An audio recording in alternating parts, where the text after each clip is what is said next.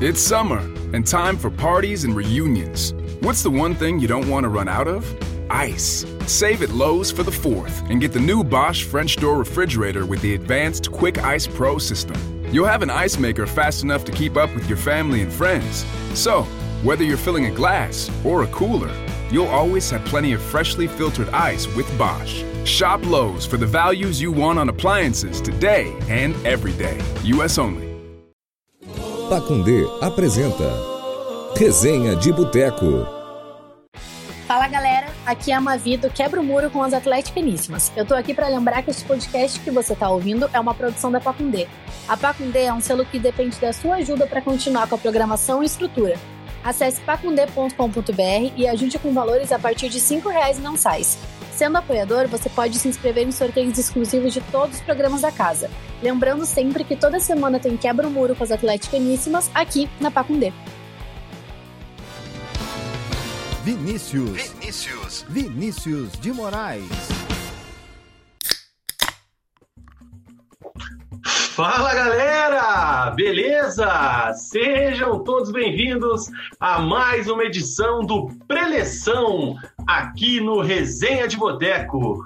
Hoje é dia 20 de setembro de 2020, nesse momento 21 horas e 6 minutos em Curitiba e iniciamos mais uma edição do brilhante preleção aqui no Resenha. Brilhante por quê? Porque esqueci de ligar minha iluminação e agora liguei, então estou brilhando novamente. Aí, agora sim.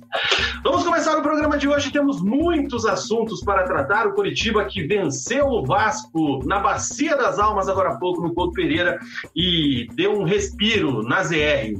Temos também o Atlético na Libertadores, que venceu durante a semana com um gol de Walter é, no apagar das luzes e volta a campo nesta semana. E também uma palhinha do Paraná, que está com uma longa folga nessa Série B, mas se reforçou aí ao longo da semana para a sequência deste Brasileirão da Série B. Comigo sempre os meus parceiros ousados e alegres, Murilo Stringari Mug. Beleza, mano? Fala galera, bem-vindos a mais um Resenha de Boteco, preleção aqui. Tudo tranquilo, Vina, graças a Deus, tudo, tudo na santa paz. Maravilha. Temos também sempre ele, o ousado repórter Guilherme Moreira, o Cezinha. Tudo bem, ousadinho? Tudo bem, cara? Caras, é, estamos parecidos hoje, né? Cinza com preto aqui. Não combinamos. Resgatei, resgatei esse moletom aqui do, do Sanches, né, cara? Tava lá faz um ano na casa dele, que eu emprestei para ele. E o motoboy trouxe aqui. E então agora estou com o meu lookinho diferenciado que há tempos não usava. Eu coloquei é... o que tinha aqui, na verdade, porque, porque eu tô de mudança, né? Então já levei a maioria das minhas roupas para o meu apartamento novo. Aí tinha essa jaqueta aqui, eu coloquei ela para não passar frio. Inclusive, se der tempo, cara, no final do programa vamos mostrar a decoração do seu apartamento novo em homenagem ao resenha de boteco, né, cara? E espero que a galera goste, né? Já antes da gente iniciar o papo, cara, já vou dar boa noite aqui para os nossos parceiros que estão acompanhando e já participaram na live. E você pode participar também ali no YouTube, comentando, mandando seu recado. Nosso parceiro Munir sempre acompanhando a gente. Feliz que o Germán não enfiou o cano no Verdão hoje. Jefferson Mota dando boa noite pra gente. O Otávio reclamou de um eco. Se tiver eco ainda avisem aí. Para mim tá tudo certo. Não sei para vocês. Grande tá abraço nosso parceiro Leandro Sarti, o Vinícius Baltazar, Ariel dando boa noite, perguntando sobre as eleições, podemos falar sobre isso mais tarde.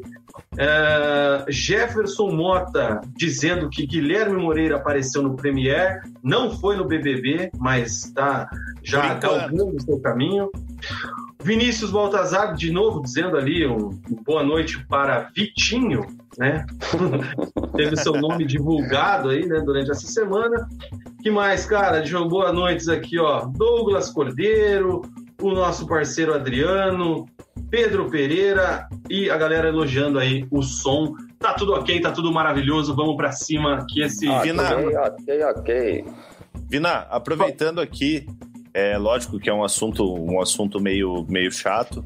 É, esse programa de hoje eu vou dedicar para um, um parceiro meu que infelizmente faleceu ontem, é, o Fábio Gusso, campeão, muitas vezes campeão, campeão de sinuca, é, jogou futebol comigo, jogava muita bola, infelizmente faleceu precocemente aos 40 anos de idade. Então, mandar um abraço para a família dele, em especial para o Rafinha, irmão dele aí, muita força para eles nesse momento. Fica aí então o nosso abraço, a nossa homenagem aí e que a família tenha paz aí nesse momento difícil, que é complicado, mas vida que segue, né, Mug? Tá feito o registro aí. aí, cara. Vamos começar esse programa, gente. Vocês participem, interagem conosco. O pessoal tá bombando aqui na live, cara. Já tem um pergunta, pedido de live, entrevista, o bagulho tá quente. Mas a gente começa o programa de hoje falando do quê?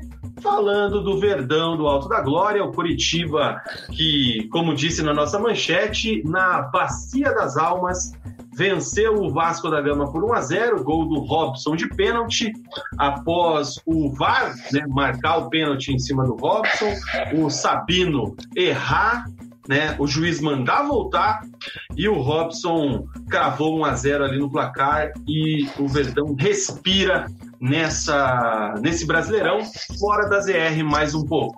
Mugi, o que, que, você achou do jogo, cara? Como é que você viu aí o Curitiba no Couto Pereira hoje? E o mais importante, os três pontos, né? Olha, Vina, com certeza o, o, mais importante, como eu venho falando em outros resenhas, é, o importante é pontuar. Curitiba, a gente sabe que a, o campeonato do Curitiba ali é na fugir do rebaixamento. Então, quanto mais você pontuar, melhor. Principalmente jogando em casa, o Vasco é um time que está lá no alto da tabela, até surpreendentemente. Mas o jogo em si foi um jogo muito ruim. É, principalmente pelo, pela parte do, do Coritiba, o Vasco teve algumas oportunidades, acertou uma bola na trave com o Thales Magno, é, criou outras oportunidades ali com o, com o Cano, o Cano quase fez gol. Como o Munir falou aí, é, o Wilson acabou segurando o Cano hoje, né? É, o Wilson foi, o Wilson foi, foi eleito até pela, pela transmissão ali o melhor, o melhor jogador da partida. É, mas o Coritiba viu o Coritiba sem uma, uma, uma evolução, o Coritiba jogando muito mal e conseguiu achar um pênalti no final ali, que realmente foi pênalti com o auxílio do, do VAR, o Luiz Flávio de Oliveira. Deu pênalti, o Sabino acabou, acabou errando o pênalti, né, como você falou, e o Fernando Miguel ele se adiantou realmente no, no pênalti. O VAR, mais uma vez, é, foi, foi consultado, Fernando, o pênalti voltou e o Robson fez o gol da vitória. Mas, assim, o bum bum bum do jogo hoje eu acho que foi o Jorginho. É, o Jorginho ele, ele fez algumas alterações que prejudicaram o time. É, gostei da entrada do Natanael. O Natanael mostrou que, que entrou e, e não vai mais sair do time, pelo jeito.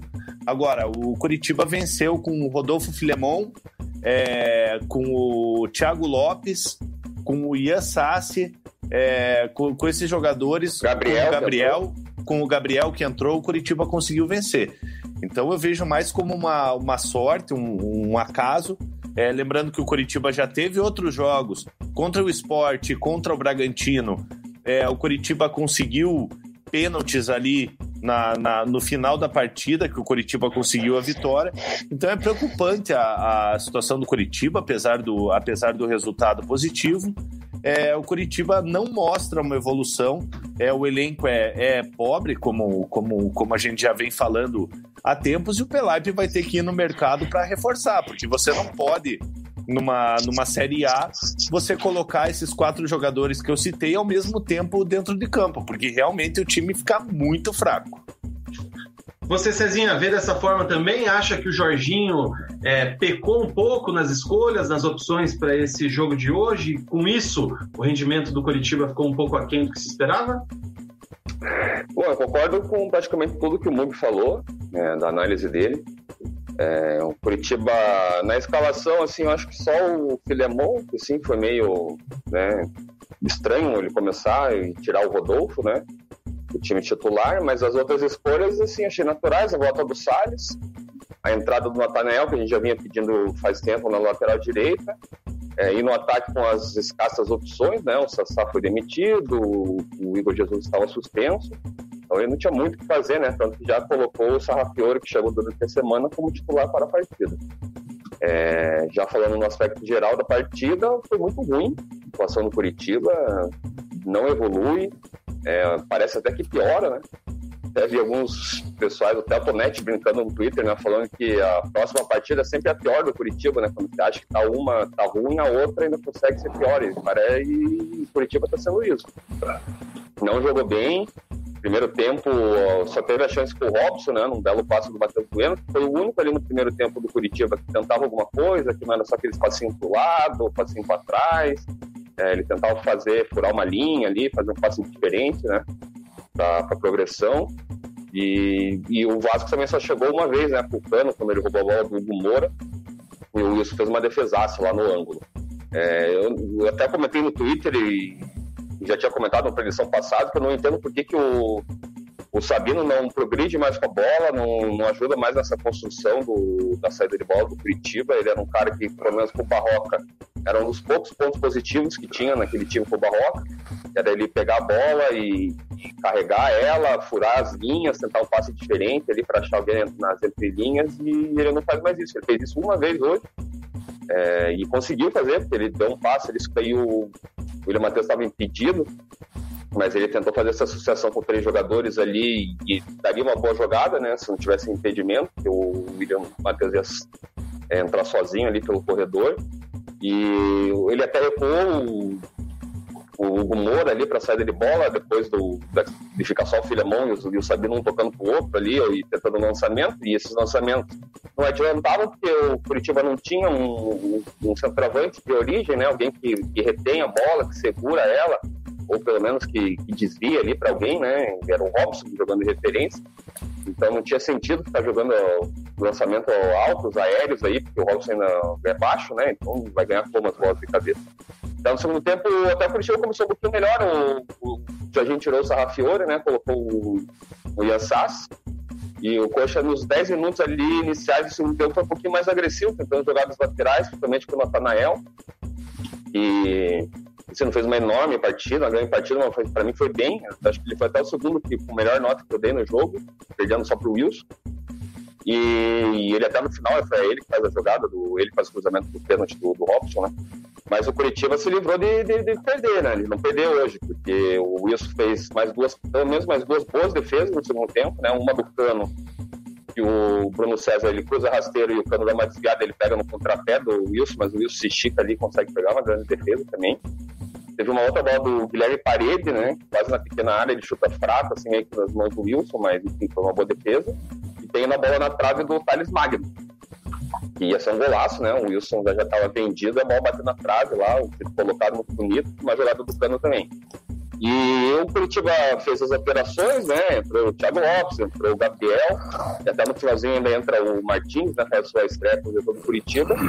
Mas foi um gol achado, um pênalti infantil que o Iago Pikachu fez no, no Robson, não precisava ali naquele momento. O Robson acho que não ia chegar na bola, enfim, é fácil agora julgar, né? A, a ação do Iago Pikachu, mas assim, eu achei besta o pênalti que ele fez.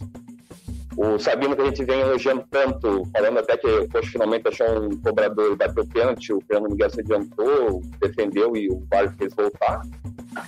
E daí o Robson chamou a responsabilidade, até o Jorginho na coletiva disse que ele mesmo assumiu, falando que o Robson bater, que era para preservar o Sabino, né? Porque vai que erra o segundo pênalti, fica uma situação complicada para ele. E o próximo pênalti vai ser o Sabino de volta ao cobrador oficial, mas ele foi naquele momento ali ele para preservar até que se ele quisesse ficar de biquinho podia ficar, mas a escolha foi pelo Robson. Aí o Robson bateu e fomos o gol. No finalzinho né, teve aquele susto né, do juiz chamando o VAR, um possível pênalti pro Vasco, mas o Curitiba acabou ganhando esses três pontos como o Gui comentou, foi um cenário muito parecido com o jogo contra o esporte, né? O Coxa não fez uma boa partida, naquela que era a estreia do Jorginho no, no comando do, do, Curitiba, e achou um pênalti no final e venceu. É a segunda vitória no comando do Jorginho, são seis jogos, duas vitórias, dois empates e duas derrotas, e um futebol muito ruim em quase todos eles. Então, o Curitiba não tem padrão tático, e assim, ele tá eu até achei ele mais competitivo em alguns jogos, assim, contra o, contra o Atlético Mineiro, foi competitivo no segundo tempo. Mas, assim, até vejo ele um pouquinho mais competitivo, porque não tá perdendo tanto igual tava perdendo com o Barroca, né? Pelo menos, assim, a gente já tem duas vitórias e seis jogos. Mas o futebol do Curitiba é muito ruim e a gente não tá vendo evolução, assim. Ele tá um pouquinho mais competitivo, mas é, é feio de ver, você, assim, você não tem confiança nenhuma no time que vai fazendo gol, é, você fica só esperando a cagada acontecer, né? Porque quase aconteceu quatro, cinco vezes nesse jogo contra o Vasco. Na cagada não, mas assim, quase saiu o gol do Vasco, levou pura sorte, estava com uma, uma tarde inspirada do Wilson. E o Curitiba ganhou também na sorte. Foi pura sorte e um erro infantil do, do Pikachu. E o, o Robson foi competente de fazer o gol e dar os três pontos, né? Até o sétimo gol do Robson, terceiro no brasileiro, ele é o artilheiro da temporada depois. E agora junto com o Sabino também da Série A é aquilo, né? Ficar no. Tenta, tenta, né? Erra, mas ainda tá fazendo os golzinhos que salvam aí o Curitiba em alguns momentos. Salvou lá contra o Bragantino e agora salvou aí contra o Vasco. Mugi! Oi! Sobrou alguma coisa para falar do coxa ou o Cezinha descarregou tudo já, cara? Não, o Cezinha, Cezinha até me, me poupou e me lembrou de algumas coisas. Meu, ó, deixa, deixa eu, eu quero levantar uma pauta, cara, que eu tava me preparando para o programa agora há pouco, e é uma coisa que a gente já falou aqui, e eu até montei, eu, eu sou o cara que gosta de personalizar esse programa, montei o GC, né, especial para isso aí.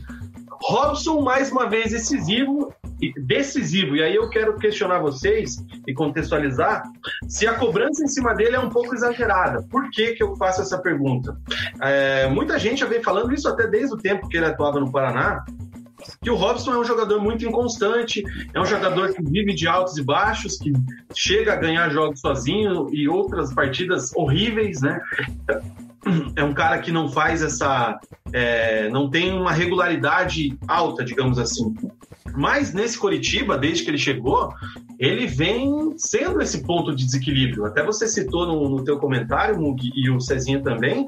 É, você pode colocar aí dessa pontuação do Coritiba hoje com 11 pontos, 6 pontos na conta, 6 pontos diretos na conta do Robson, que é os três de hoje e os três contra o esporte. É, é e, Contra o Braga, contra o Sport também, ele que sofreu o pênalti, então já é nove, já não tinha nem contado.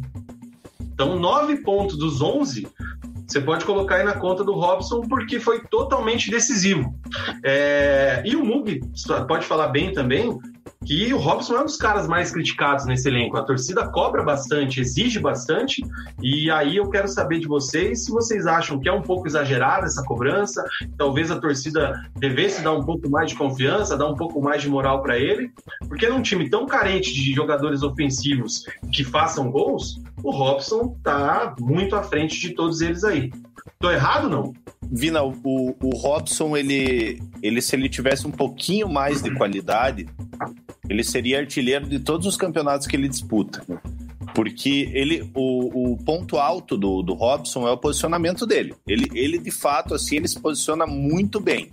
Mas ele, tecnicamente, ele, ele deixa a desejar um pouco. Ele toma opções é, equivocadas na, na maioria das jogadas. É, e, naturalmente, a torcida vai cobrar. É, eu concordo com você que ele foi decisivo em alguns jogos. Ano passado, na Série B, ele foi também decisivo em alguns jogos. Mas agora no Campeonato Brasileiro, mesmo ele, ele tendo, tendo sido decisivo nesses jogos, o único jogo que ele jogou de fato bem constante foi contra o Botafogo. Então o Robson é aquele famoso jogador do Fantástico. É, ele aparece fazendo gol, você acha que ele é um craque. É, toda hora, todo domingo, você mostra, ah, mais uma vez, Robson fez gol pelo Curitiba, Robson é o artilheiro do, do Curitiba no campeonato. É, só que você analisando o jogo em si, é, o Robson ele, ele muito mais erra do que acerta. É, então eu acho que o, que o Curitiba é um time que quer se manter na Série A, quer brigar ali pelo, pelo meio da tabela, você não pode depender de um jogador tão irregular quanto é o Robson ele tá fazendo gols, ele tá ajudando, mas como a gente falou esses dias aqui no Resenha em relação ao Paraná, é, a sorte ela, ela vai acompanhando você e tal, mas chega uma hora que ela não vai te acompanhar e você vai você vai acabar se ferrando. Então, então eu acho que o Coritiba, eu não acho que o Robson é, devesse ser titular absoluto, obviamente, olhando o elenco do Coritiba, ele é uma das melhores opções, mas eu acho que o Coritiba tinha que buscar no mercado um ponta ali para pelo menos fazer frente para o Robson. Eu acho o Robson um jogador muito inconstante. Acho o Robson um jogador voluntarioso, até é um jogador raçudo e tal, mas não acho um, um primor de jogador. Eu queria ver outro jogador com mais qualidade ali no lugar dele. Mas, mas hoje, dentro do que tem o Jorginho para escalar, ele é titular absoluto, né, cara? Não ele... tem, não tem como, né? Ele é titular absoluto e até ele tem uma, uma certa moral com o Jorginho, porque no ano passado, na, na Série B, ali na reta final, o Robson foi um dos jogadores mais importantes do Curitiba. É, então é um jogador que o, que o Jorginho gosta, é um jogador que o Jorginho confia. É, não à toa o Jorginho é, fez ele bater o pênalti, né, para preservar o Sabino, ele deu a ordem ali pro, pro Robson bater. Então é um jogador de muita confiança do, do Jorginho. Mas para mim não me passa tanta confiança e eu sou um dos que, que critico bastante o futebol do Robson. E aí, Cezinha, ó, o Adriano aqui, cara, ele diz que o Robson é esforçado, mas não pode ser um jogador que o Coxa deposite a esperança. Perde vários lances que é complicado.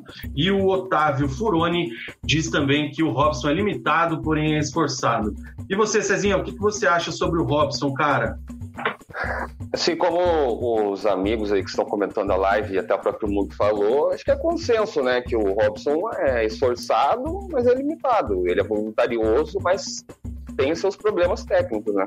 Eu vejo ele como um bom jogador para a Série B. Assim, quem quer brigar para subir tem que ter o Robson no time, no elenco. E titular também. É, o nível da Série B é outro. Mas o que não pode é o Curitiba ter um titular absoluto numa Série A, que é o Robson. E o Robson, como vocês falaram, é titular absoluto nesse time. É, e trouxe agora o Sarrafiore, né, que pode jogar pela direita. Tem o Neilton, que, que é titular e está se recuperando ainda, né? Provável quando se, se recuperar vai ser o titular absoluto também. Traz o Ceruti para jogar pelos lados. É, e assim, é, quem sabe o Robson possa sair do time com essas contratações. Mas hoje ele é titular absoluto e eu acho que assim, não vai ser a chegada do, do próprio Sarrafiore e do Ceruti que ele assim, vai botar de cara e vai tirar o Robson. Quanto vai tirar um cara que faz três gols no campeonato? Quanto vai tirar um cara do time que dos 11 pontos, 9 dele tem participação, sendo dois com gols, né, de pênalti, e outro sofrendo um pênalti. É, sofrendo dois pênaltis, mas enfim, bateu um, né? São, são 10 pontos. Gol, é, é 10 Porque pontos. contra o Botafogo ele também foi muito bem, foi fundamental naquele empate lá.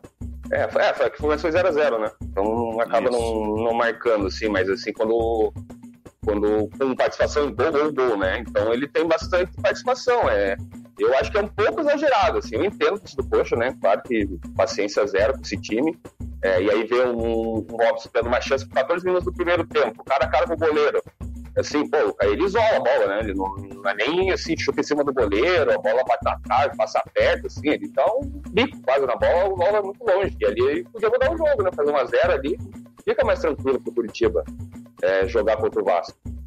E no segundo tempo ele também foi o único que deu um chute, também um chute de esquerda, né? Que ele recebe pela, Longe perto, da, é, perto da, do bico, da, da grande área ali. ele que chuta, porque esse é o único chute do coach no segundo tempo. É, até o pênalti, né? E no pênalti é ele que participa, né? Leva Não, só o pênalti e faz o, e faz o gol. Só te corrigindo, no segundo tempo, o Thiago Lopes deu três chutes. É, um na lua, na, é, um bateu, na, um bateu na, na, defesa e os outros dois foram quase é. lá na igreja lá. Ah, então nem lembro do. Lá na ambulância. É, até tava estranhando, porque no scout do, do, do GE lá tava 10 finalizações, acho que poxa no jogo lá, e eu tava, mas caraca, quanto foram essas finalizações? Enfim, tá, tá aí, porque eu não lembrava mesmo esse chute do, do, do Thiago Lopes, tão marcantes que foram. Então, assim, relevantes, né? É, para mim, o Robson, assim, já que está aí, ele vai ser titular até alguém tentar tirar o, o, lugar dele no time. E vai ser bastante usado aí na, na, durante a competição, porque não tem, né? O Curitiba sofre com, o elenco, mesmo com as contratações, ele vai ter espaço também, vai aquele cara que vai normalmente entrar no segundo tempo sempre, né? Se ele virar reserva, ele vai está perdendo, está empatando, bota o Robson lá, vê se acha um gol também. É, é o problema do elenco do Coxa. Infelizmente, são muitas carências, principalmente no ataque, né? Eu acho que continua sendo pior ainda, apesar do, de ter feito oitavo gol aí em 10 jogos, em 11 jogos. E o Curitiba já está no mercado atrás, né? Já trouxe dois agora durante essa semana.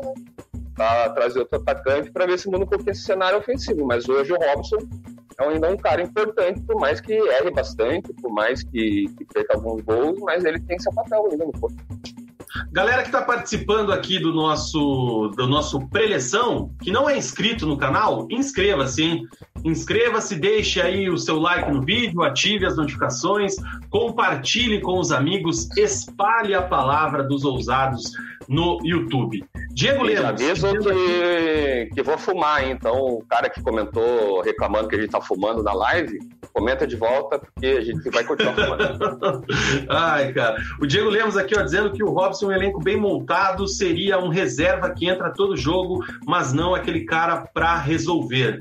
O Jefferson Mota diz que sente saudades do Rafinha, realmente faz muita falta, é um cara que seria esse titular absoluto ali pelo lado direito do time do, do Verdão e que daria outra cara para o time do Jorginho. Douglas Cordeiro, Jorginho é doido em insistir no Thiago Lopes, Gabriel e Ansassi. Ele cagou no time. O nosso parça Paulo Andreola perguntando: será que a partir de hoje o Jorginho vai ser a favor do VAR, né? Porque no não, último... ele na coletiva ele respondeu, o Juninho perguntou, não, Juninho não, o De Lázari fez essa pergunta para ele, ele falou que continua sendo contra. Hum. Então tá, né, Jorginho? E o nosso parceiro Munir participa sempre bastante com a gente. Fique à vontade, Munir. Perguntando com relação ao Cerruti, né? O Sarrafiori chegou nessa semana, já chegou jogando, já foi substituído no intervalo. Quero que vocês avaliem a estreia dele também.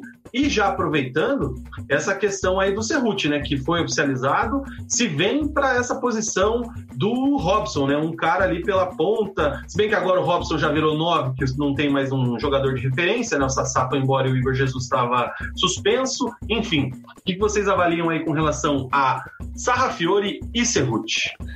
Cara, em relação ao Sarrafiore, hoje ele foi ele foi de regular para baixo, né? É, ele, ele conseguiu uma, uma finalização meio que, que cruzamento ali, que a bola desviou no, no, no zagueiro do Vasco e quase que, que pega no Robson no, no primeiro tempo. É, bateu alguns escanteios, mas foi uma estreia muito, muito tímida. É, inclusive, o Coritiba fazendo uma coisa que é, como o Sarrafiore, uma coisa que é chato pra caramba, que é o tal do escanteio curto. É, até entendo que você consegue fazer jogadas que, que saem gols ali, batendo no escanteio curto, é, mas achei a, a estreia do, do, do Sarrafiore bem tímida. Em relação ao Cerruti, Vina, é, eu acho que o Cerruti ele entra muito nesses na cota de gringos que o Curitiba gosta de contratar todo ano.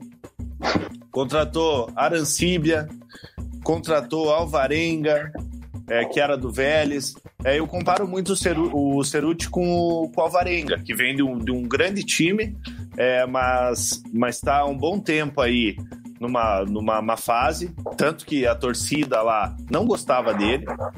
É, como que, então... como, deixa, eu te, deixa eu te interromper, me deu uma lembrança. Como que era o nome daquele alemão, cara, que era o filho do Lincoln lá, que veio aqui jogar? Baum Johan, cara. Nossa, Puta esse era ruim. E a torcida pedia ele, hein?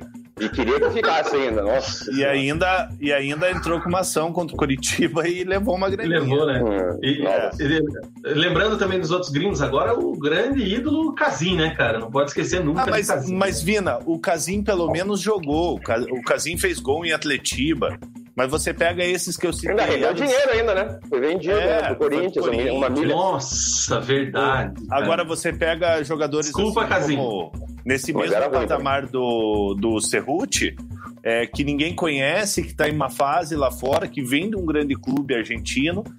É, você pode pegar os casos do, do Alvarenga e do, do outro que eu citei, do, do chileno. É, do, o próprio Ortega, o Curitiba contratou Nossa. porque o cara, o cara fez, um, fez um gol contra o Atlético. Então, assim, cara, eu acho que o, Cer, o Ceruti passa longe de ser uma, uma solução para o Curitiba, cara. Eu tenho pouca informação sobre esse jogador, mas até o Gui pode falar melhor aí. O, o Ceruti é um jogador que, que tem poucos gols na carreira, né, Gui? Até tem uma cornetada aqui já, ó, cara. Nosso parceiro Munir aqui, dizendo que o último gol dele foi há sete meses e que a reportagem do GE estava errada. E também pergunta com relação ao posicionamento do Sarrafiori se ele podia ser um camisa 10 ali no meio campo. Bom, a... sobre a informação estava correta e continuou correta. Ele não faz um gol há dois anos e sete meses.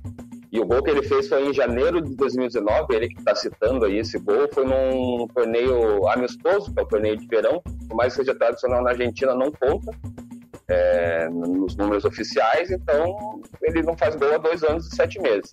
Ele tem 16 gols só na carreira, mas ele tenta compensar com as assistências, né? Eles são, são 22 ao total. Então ele tem mais assistências do que gol na carreira. É, ele joga em três. Ele começou como centroavante a, a carreira, é, e até como centroavante ele tem boas assistências, tem um bom número de assistências ali, é, e gols também. Ele também pode jogar pelo lado esquerdo, é, que, é onde é o Robson joga, né, normalmente, só que ali né, nessa posição ele jogou bem poucas vezes, e também tem, nem deu assistência jogando como ponta esquerda, né, extrema esquerda. Então, eu acho que ele veio mais pelo lado direito, que era onde ele estava jogando mais, a disputar essa posição, acho que até às vezes o próprio Sarrafiore. Eu penso que, que o Neilton é, às vezes pode tirar a vaga do, do próprio Robson pela esquerda. Não sei como o Jorginho vai pensar em encaixar essas peças. O Sarrafiore faz também um pouco desse meio, mas assim, ele no, no próprio Inter também era da direita, fazendo a diagonal para o meio. O Ceruti também é assim, então acho que são duas opções para o lado direito. Quando o Rafinha voltar, ele assume de vez ali essa, essa posição, né? Mas como ele só deve voltar em dezembro aí, né? Então tem dois meses e meio aí pro, pro Ceruti e pro Sarrafiori tentarem fazer uma fumaça, tentarem ganhar espaço no, no Curitiba. O Sarrafiori também achei uma, uma atuação discreta hoje, né? Era o homem ele meio que da bola parada do, do, do Curitiba contra o Vasco, mas até vi os números deles depois do jogo, né? Pra, pra avaliar um pouquinho melhor dele. Ele deu, ele deu 13 passes, sendo que 7 foram. 6 foram errados. Então, assim, não teve uma atuação muito boa. Até uma hora ele, ele fica na lateral direita ali, mas ele. Lateral não, corredor direito, mas ele apareceu umas 3, 4 vezes ali pela esquerda até, né? É, uma que ele deu um passo um pouco atrasado pro, pro William Matheus, que podia ser uma boa jogada, que pra, ele dá o passe nas costas do William Matheus, senão se ele dá um pouquinho para frente, o William Matheus entra na cara do gol, daí ele acabou se, se enrolando com a bola, né, o lateral do Coxa. Mas o Jorginho justificou que ele tá pouco tempo no clube, né? Chegou essa semana, já foi pro jogo, é, e por isso que tirou ele no intervalo, que ele tem um, é, um posicionamento ali que ele gosta de fazer no Curitiba, e quando um, um abre, o outro tem que, tem que dar o, a opção ali, ele não estava conseguindo render desse jeito, né? E realmente o Curitiba foi muito mal do meio para frente no primeiro tempo. É, no segundo também, né? Mas enfim, enquanto ele esteve em campo. E, e vai, mas acho que vai ser um cara que vai, vai jogar, né? Porque até o Ceruti ele só entra a partir do dia 12 de outubro, quando abre a janela de transferência internacional. Então ele, ele vai vir, ele vai chegar dia 29 aqui no Curitiba e vai ficar aí duas semanas treinando até poder jogar. Então a opção vai ser provavelmente o Sarrafiore mesmo, a não ser que o Jorginho coloque é, o Igor Jesus de, de, lado, igual ele fez no, no próprio Atletiba, né? Colocando o Jesus pro lado do Igor Jesus pro lado direito. E, sei lá, mas como não tem, né? O, mas o Sassá como opção, ele tá tentando recuperar um Vanderlei. Eu penso que o, o Jesus já volta como referência mesmo no, no próximo jogo, o Fluminense, né? na segunda-feira que vem lá no Maracanã. E o Robson pro lado esquerdo, só a Fiore no, na direita a não ser que o Giovanni volte, né? Vai para o meio, o próprio Neilton também tem mais uma semana para se recuperar. Então, é isso que eu ia perguntar. O prazo, o prazo do Neilton é uma semana agora? Pra, ele não, tá em transição então, ele ainda não? Tá em transição. Ele tá fazendo já trabalhos específicos, ele e o Giovanni. Até havia uma expectativa ontem, no último treino, na véspera da partida, para ver se eles iam ter condições de jogo, né? E no fim só o Salles voltou teve condição e os dois ainda não. É, como eles ficaram meio próximos de, de, voltar nessa, né? Pelo menos com a expectativa, eu imagino que durante essa semana eles já virem opções, ou comece a treinar pelo menos, para ao menos ser banco do, do Curitiba contra o Fluminense. E o jogo é só na segunda, né? Então tem, um, tem uma semana bem cheia. É, outra coisa aqui, cara, o pessoal tá falando aqui nos nossos comentários com relação às opções ali que o Jorginho tomou nessa escalação, né? É, colocando aí o próprio Rodolfo Filemon no lugar do Rodolfo. Enfim, o elenco do Curitiba é um elenco muito raso, né? É, na verdade, se eu vejo que ele tem muita opção, mas todos de qualidade muito duvidosa, né? Ele, nunca vai conseguir é, montar um time competitivo porque sempre vai ter uma tiriça, sempre vai ter uma ferida, né? Então, é, hoje, por exemplo, até o Hugo Moura não foi bem, né, Mugi? Cezinha, não sei se concorda, é. mas para mim, o Hugo Moura é, ficou devendo hoje. É, ele, no... ele tira ele no primeiro tempo eu até. É, no primeiro não, no, no, segundo tempo eu até achei que ele deu uma melhorada. No primeiro tempo, realmente ele estava muito inseguro, tanto que ele perde uma bola ali, como o Gui falou, ele perde uma bola, o Keno, o Keno não, o Cano quase faz um gol. É, então aí, por exemplo, você tem a saída do Giovanni Augusto para a entrada do Gabriel. É, cara, é muita tiriça. É, o Curitiba, é, o Jorginho é aquilo que a gente fala, né? Tem, quando tem jogador de ruim ou baixa técnica no elenco, é, uma hora entra, cara. Tá ali no banco, tentando fazer alguma coisa diferente, ou ele vai lá e coloca para ver se, se tem uma tarde inspirada, pelo menos na, na passagem pelo Curitiba, para tentar botar alguma coisa no jogo, né? Ian Sassi e Thiago Lopes, eles são jogadores que da base que não podem reclamar de oportunidade, que já tiveram, tiveram um monte e, e não renderam o esperado até hoje. O Gabriel começou como titular absoluto, né, na temporada, era um dono de confiança lá do, do Barroco, perdeu espaço e hoje entrou também, não fez nada demais. E assim, se já tá o, o Jardim com problema para fazer a escalação inicial dos 11, imagine, vai tentar mudar o jogo, né? Então ele colocou o que tinha ali, nem julgo muito, porque o elenco do Curitiba é escasso mesmo e as peças que tinham eram aquelas. Ele até comentou tava, que não tinha um homem de profundidade, né? Ele falou do Igor Jesus e do Sassá. É, ele falou que não tinha um cara de velocidade. Quem é o de velocidade agora no elenco é o Natan, e estava voltando de lesão. Também é outro que vem da base que nunca se provou é, com qualidade suficiente para jogar no coxa. Então, assim, é. Ele até fala, né, que, que, tá, que tem problemas no, no, elenco, que falta e tá usando os reforços que estão chegando, meio que botando para jogar para ver se muda alguma coisa, porque sabe que o elenco que tem aí é complicado. Gui, assim, ó, em relação ao Jorginho ali que você falou de não julgar as substituições, é, eu julgo porque, porque assim, você não é obrigado a fazer substituições. Então, assim, o Matheus o Mateus Bueno não estava mal no jogo. É, essa, é, essa é a verdade. Essa eu, eu considero que foi errada mesmo. Foi, era o único no meio do campo fazer alguma coisa. É, ele vai lá e saca o Matheus Bueno e coloca o Thiago Lopes. Então, as alterações dele, se você vê que o time tá, por mais que esteja mal, pelo menos, pelo menos não tente piorar o time. Porque, porra, você colocar um Thiago Lopes no lugar do Matheus Bueno, que tava bem, é, você jogar esperança num Gabriel da vida, num Iasassi, cara, é, é, bem complicado. Então o Jorginho não é obrigado a fazer a substituição, cara. E eu acho que ele pecou bastante hoje nas, nas substituições, mesmo tendo, uma, tendo poucas opções no banco. O, o pessoal aqui, ó, cara, questionando também com relação a um camisa 9, né? O Adriano sugere aqui que o Curitiba sente muita falta, o Jefferson também, e o Otávio pergunta com relação às contratações. Como é que estão esses bastidores aí, Cezinha? Como é que está o efeito Pelaipe nesse momento? É, o Coxa precisa tanto do camisa nova, a gente já tinha comentado em outras lives, né? Até pelo esquema do Jorginho, que ano passado tinha o Rodrigão, depois ainda o, o, o Igor Jesus ali na, na, nas rodadas finais, né? Que é aquele cara de contenção. Que hoje eu falei mesmo ali, né? Do, desses lançamentos que a zaga dava, com essas bolas é, longas para referência, mas não tinha uma referência ali para segurar a bola, fazer o, o famoso pivô, né? E o esquema do Jorginho tem muito disso. Então, o Coxa tá atrás, assim, tá atrás sim de um, de um atacante, do camisa 9. Até conversei com o Pelaipe, né? Não foi muito gentil comigo, um abraço para ele.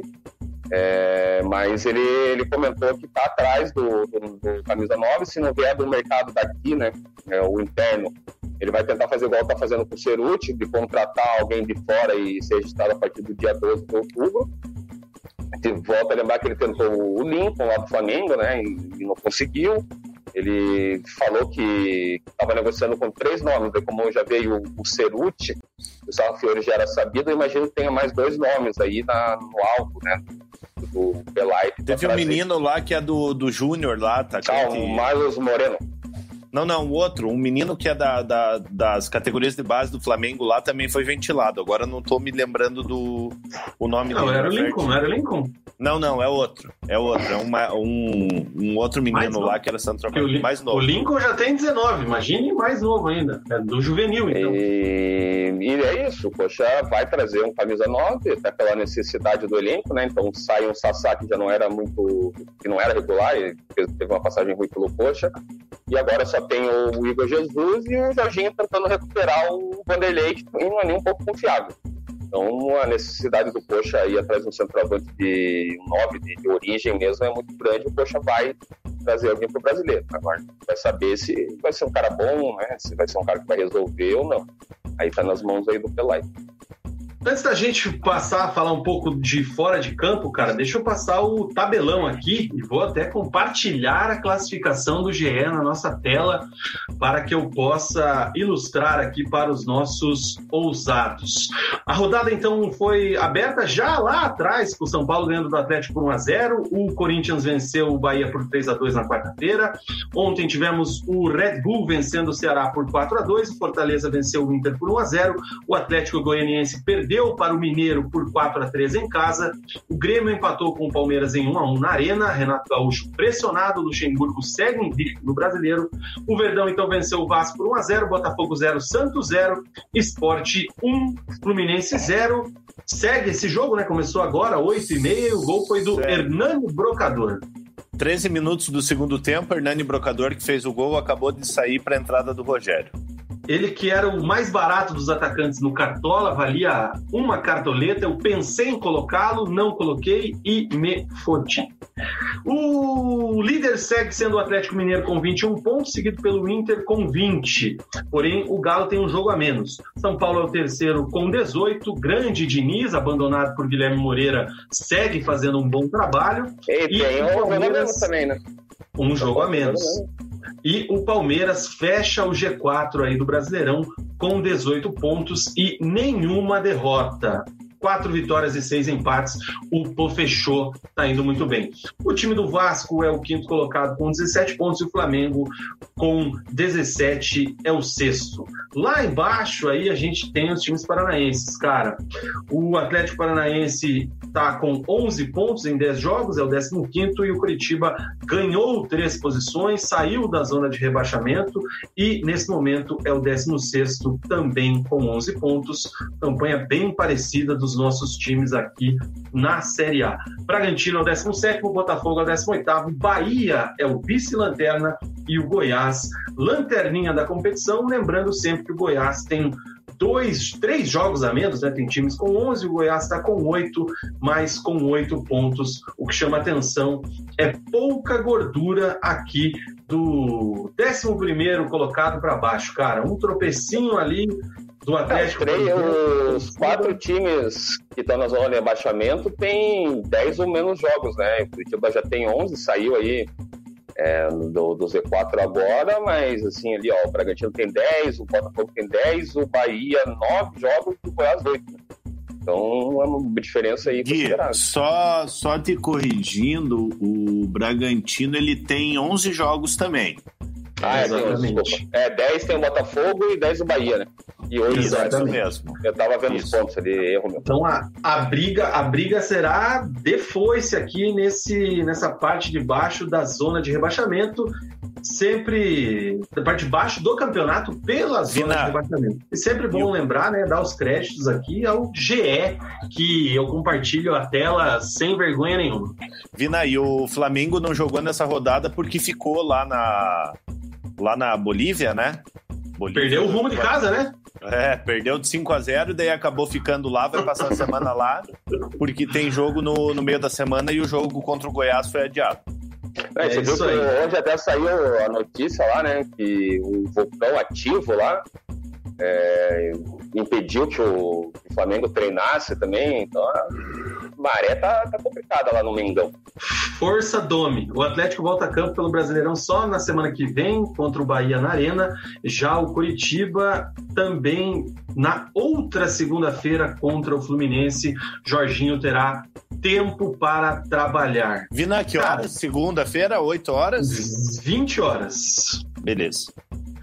Uh, alguns assuntos aqui que o pessoal tá pedindo pra gente falar fora de campo. Cara, primeiro, o Cornetas FC, críticas, perguntando com relação às eleições.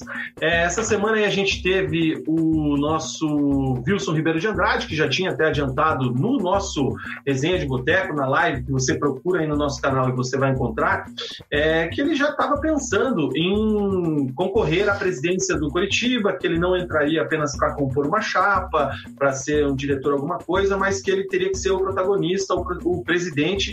É, e girou aí essa semana é, um comentário, uma notícia, né, informada, uma conversa do Fernando Gomes com ele, né, que ele teria dito que seria o presidente candidato a presidente, isso aí veio se confirmar, né? É, e aí o Corneta pede com relação às eleições, Wilson ou Folador. Não está oficializada ainda também essas chapas aí, não está é, finalizado, digamos assim, né, Mundo? Não. não dá para bater martelo de nada, né? Não, tem até novembro para fazer a homologação das chapas. É, o Wilson, como ele falou no nosso programa, a gente já sentia a vontade dele voltar ao comando do Coritiba. É, o Wilson até tentou a união das, das chapas ali com, com, o, com o Fulador, com o, com o próprio Samir, com o Jango. É, só que o Fulador ele não quer, não quer é, a união, ele quer, ele quer concorrer, ele quer ser o nome é, à frente da chapa. E o Wilson aparece como um nome forte aí para as eleições. É, eu acho um, um, bom nome, assim, eu, eu no, no Twitter tá, já tá tendo muita discussão, assim, que tem gente que prefere o Fulador, tem gente que prefere o Wilson. É, eu vou falar o que eu publiquei no Twitter. Eu acho que todos querem o bem do Curitiba. É, então não vale a pena a gente ficar, ficar criando atrito entre, entre, entre a torcida entre a própria Mug torcida. O Mug botou ordem, né? é, porque todos, na, na, na, realidade, é, se eu prefiro o Wilson, não significa que eu quero mal do Curitiba. É, cada um tem sua opinião. É, cada um tem a sua visão ali, as suas, as suas preferências. Eu, como torcedor do Curitiba, eu preferiria o Wilson. Mas respeito quem quer o quem quer, quem quer o fulador. É, então eu acho que a torcida do Curitiba tem que ter um pouco de calma aí para não ficar nessa não, não se tornar uma guerra, uma coisa uma coisa pesada. A situação política do clube já é complicada há anos. É, também surge aí que no, no G5 do Wilson vai ter o Samir, que é uma, eu acho uma, uma besteira, é, porque o Samir tá mais queimado que não sei o que, né? Mas surge que pau de galinheiro ali. É, e eu acho que o Wilson pode perder alguns votos tendo o Samir na, na chapa dele. Mas, cara, a gente conhece o Wilson, a gente entrevistou ele aqui, a gente sabe que ele é um cara que é ele que manda quando ele é o presidente, ele assume a responsabilidade. Então, assim, para quem está na dúvida, assim, não, não fazendo uma, uma propaganda política, mas para quem está na dúvida aí de, de votar no Wilson, não votar no Wilson por causa do Samir, pode ficar bem tranquilo que o, você pode ter certeza que o Samir não vai ter voz nenhuma dentro desse G5 com o, com o Wilson como presidente. É, então, só para a gente dar uma satisfação aí, a gente tendo essa oficialização da chapa, tendo o cenário mais definido, tendo a coisa mais é, concreta e até a data da eleição, que ainda não se sabe, né, se vai ser no final do ano, se vai ser no ano que vem, aí a gente promete tentar aí uma entrevista com os candidatos, tocar uma ideia, entrar mais no detalhe das eleições. Enquanto isso, a gente segue aqui fomentando os bastidores. E dá o um parabéns pro dá um parabéns pro Fernando Gomes que deu o furo ao vivo na Transamérica, né, cara? É, meu nome dinâmico. Ai, cara. É... Outra coisa, cara, de bastidores que surgiu hoje, que a galera tá pedindo aqui pra gente comentar, deixa eu só achar quem é que foi o fera que falou aqui, cara. Achei. O Otávio, novamente, com relação ao áudio do Argel sobre o Pastana. É, e aí, na opinião do Otávio, só confirmam as cagadas que ele fez no Verdão. Cara, eu até tava tentando ver se eu conseguia reproduzir o som aqui, mas essa parte eu ainda não aprendi do cursinho, sinto muito. Mas, enfim, deve estar tá rodando em todos os áudios e grupos e da vida aí. E aí, aquela coisa, cada um tira suas conclusões, né? O fato é que o Agel fez declarações pesadíssimas sobre o Rodrigo Pastana, né? O Argel chegou no CSA e em duas semanas já saiu. É... e declarações pesadas, né, com relações até a parte criminal, né, que ganha dinheiro de jogador, de empresário, é, disse para o presidente que para ele tomar cuidado com o bolso dele, se porque o Pastana costuma, cara, enfim, foram declarações pesadas do Argel e uma coisa tenho certeza, isso aí vai dar pano para manga na justiça. Se Vai, é verdade ou não, aí é outra história. Quem, quem tá certo, quem tá errado, eu não tenho prova, não sou advogado de ninguém. É, o fato é que o Argel rasgou o verbo, pelo que eu entendi, num grupo de treinadores e um áudio do presidente. Foi para o presidente. Foram esses dois que eu, pelo menos, recebi. Não sei se vocês tiveram alguma outra informação, mas enfim, o Argel é um cara explosivo, é um cara estressado, nervoso, enfim, como vocês quiserem chamar aí. Ficou puto, botou a boca no mundo e, né? Vina, olha, entre. É, é, na briga entre Pastana e Argel, eu fico do lado da briga, cara. Então, então eu não tenho o que falar, cara. Tipo, a, a, a, o Argel que prove as acusações que ele fez lá. É, o Argel já tá longe. O Argel não, o Pastana já tá longe, tá lá no CSA. É, e o. Ah, o não, o Pastana, não, tá Pastana no CSA. Ah, sim, agora. Pastana é, segue. E o Pastana ele podia finalmente dar uma alegria para a torcida do Curitiba e vir buscar algumas tiriças aqui que ele, que ele acabou trazendo aí que estão que estão ocupando espaço na folha de pagamento do Curitiba. É só aqueles áudios que, que mandam no grupo, né? Está mais solto, ou ali para o presidente, numa coisa mais pessoal, que se o cara está acaba né, desabafando ali, devia estar tá puto, enfim, fala coisas que, que acabam vazando e podem virar problema para ele, né? Porque, assim, são, como vocês falaram, são acusações bem sérias, né? falando de dinheiro, falando que bota coisa no bolso, que tem esquemas com empresários, enfim. É, são coisas que, assim, todo mundo já, já escutou no mundo do futebol, que tem gente que faz, tem gente que não faz, e, enfim, só que daí para falar e achar e provar são coisas diferentes, né? E provavelmente ele não deve ter nenhuma prova, penso eu, né? Deve saber alguma coisa, deve ter visto, lá, alguma coisa para falar isso, mas assim, ver, só ver não adianta, né? Ou você tem ali alguma coisa que prove, alguma foto, alguma imagem, alguma transferência, algum extrato. E agora a gente vai ser complicado, né? Vamos só esperar as notícias, né? Da gel, Pastana cobra gel por, né? Difamações. Declarações. É, cara, é aquela coisa. O que é isso que você falou é interessante, né? A impressão que eu tive do áudio pro presidente é que era um áudio no pessoal do presida, né? E o presida vai lá e vazou o bagulho, cara. Ou alguém invadiu o celular do homem. E o grupo de treinadores, algum treinador que talvez seja mais amigo do Pastana aí. Enfim. Suposições. Fica a dica Mas os aí, caras pessoal. são. Os caras Cuidado são... nos grupinhos. Os caras são juvenil pra caramba, né, cara? Porra, liga pra pessoa então, cara. Marca uma reunião se você quer fazer um. Fazer um desabafo dele, cara. Agora, tornar público aí o, o negócio, o Argel vai ter problema, cara. O Argel, apesar de, de eu ter minhas rusgas com o, com o Pastana, o Argel vai ter o Argel vai ter problema e vai ter que provar o que falou, né? É isso aí, cara. E o Munir aqui dizendo que para ter vazado esse áudio, né? Enfim. Isso posto, encerramos Curitiba, encerramos bastidores, encerramos tudo sobre o Verdão do Alto da Glória? Sim, né? Por hoje Vamos... deu vamos virar a página. O torcedor do Verdão pode dormir um pouco mais aliviado. Vamos fazer agora aqui a virada de bloco, cara. Mas antes, quero falar do nosso patrocinador, a Move Monitoramento. E quero ver se eu aprendi também no meu curso aqui de gestão de aplicativo, se eu consigo colocar em tela cheia o querido, a querida arte da nossa patrocinadora. Tá? Deixou só ver se eu consigo. Não vou conseguir, não sou tão genial ainda. Calma lá, pessoal. Um momento, quem sabe faz ao vivo, né? Igual semana passada eu coloquei o nosso querido Vampeta lá, com a cara do Neymar, né? Foi, o, Ney, foi o Ney Peta. Então, é, cara, não vou conseguir colocar. Infelizmente. Então vai na voz mesmo. É isso aí. Rapaziada, Move Monitoramento, você que procura aí soluções de Uh, até me perdi agora, cara. Voltando desde o começo.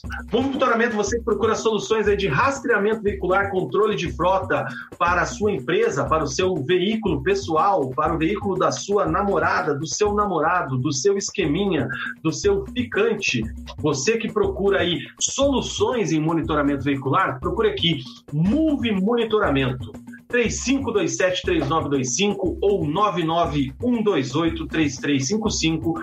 A Move Monitoramento tem as soluções para você é, nesse sentido. Aplicativo, relatório de velocidade, rota de movimento, cerca virtual, garantia permanente e o mais importante também, bloqueio total do veículo em caso de furto ou roubo. Tudo isso pelo celular e tudo isso por um precinho muito acessível e que o Resenha de Boteco te dá um super desconto.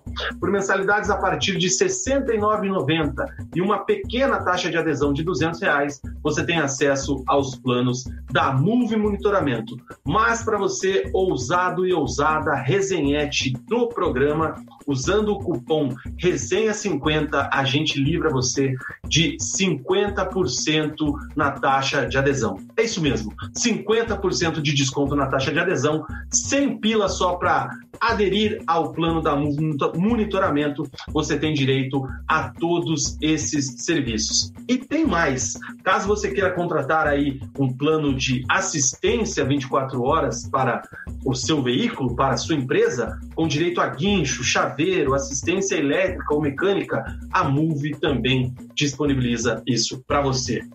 Entre em contato 41 3527 3925 ou 4199 128 3355 aqui em Curitiba, na Getúlio Vargas, 1334, sala 2, no Rebouças. É a Move Monitoramento acreditando no resenha de boteco. É isso mesmo, Mug? É isso mesmo, cara. Galera, entre em contato lá com a Move lá, usando o nosso nosso código de desconto, nosso código de desconto, você vai ficar seguro.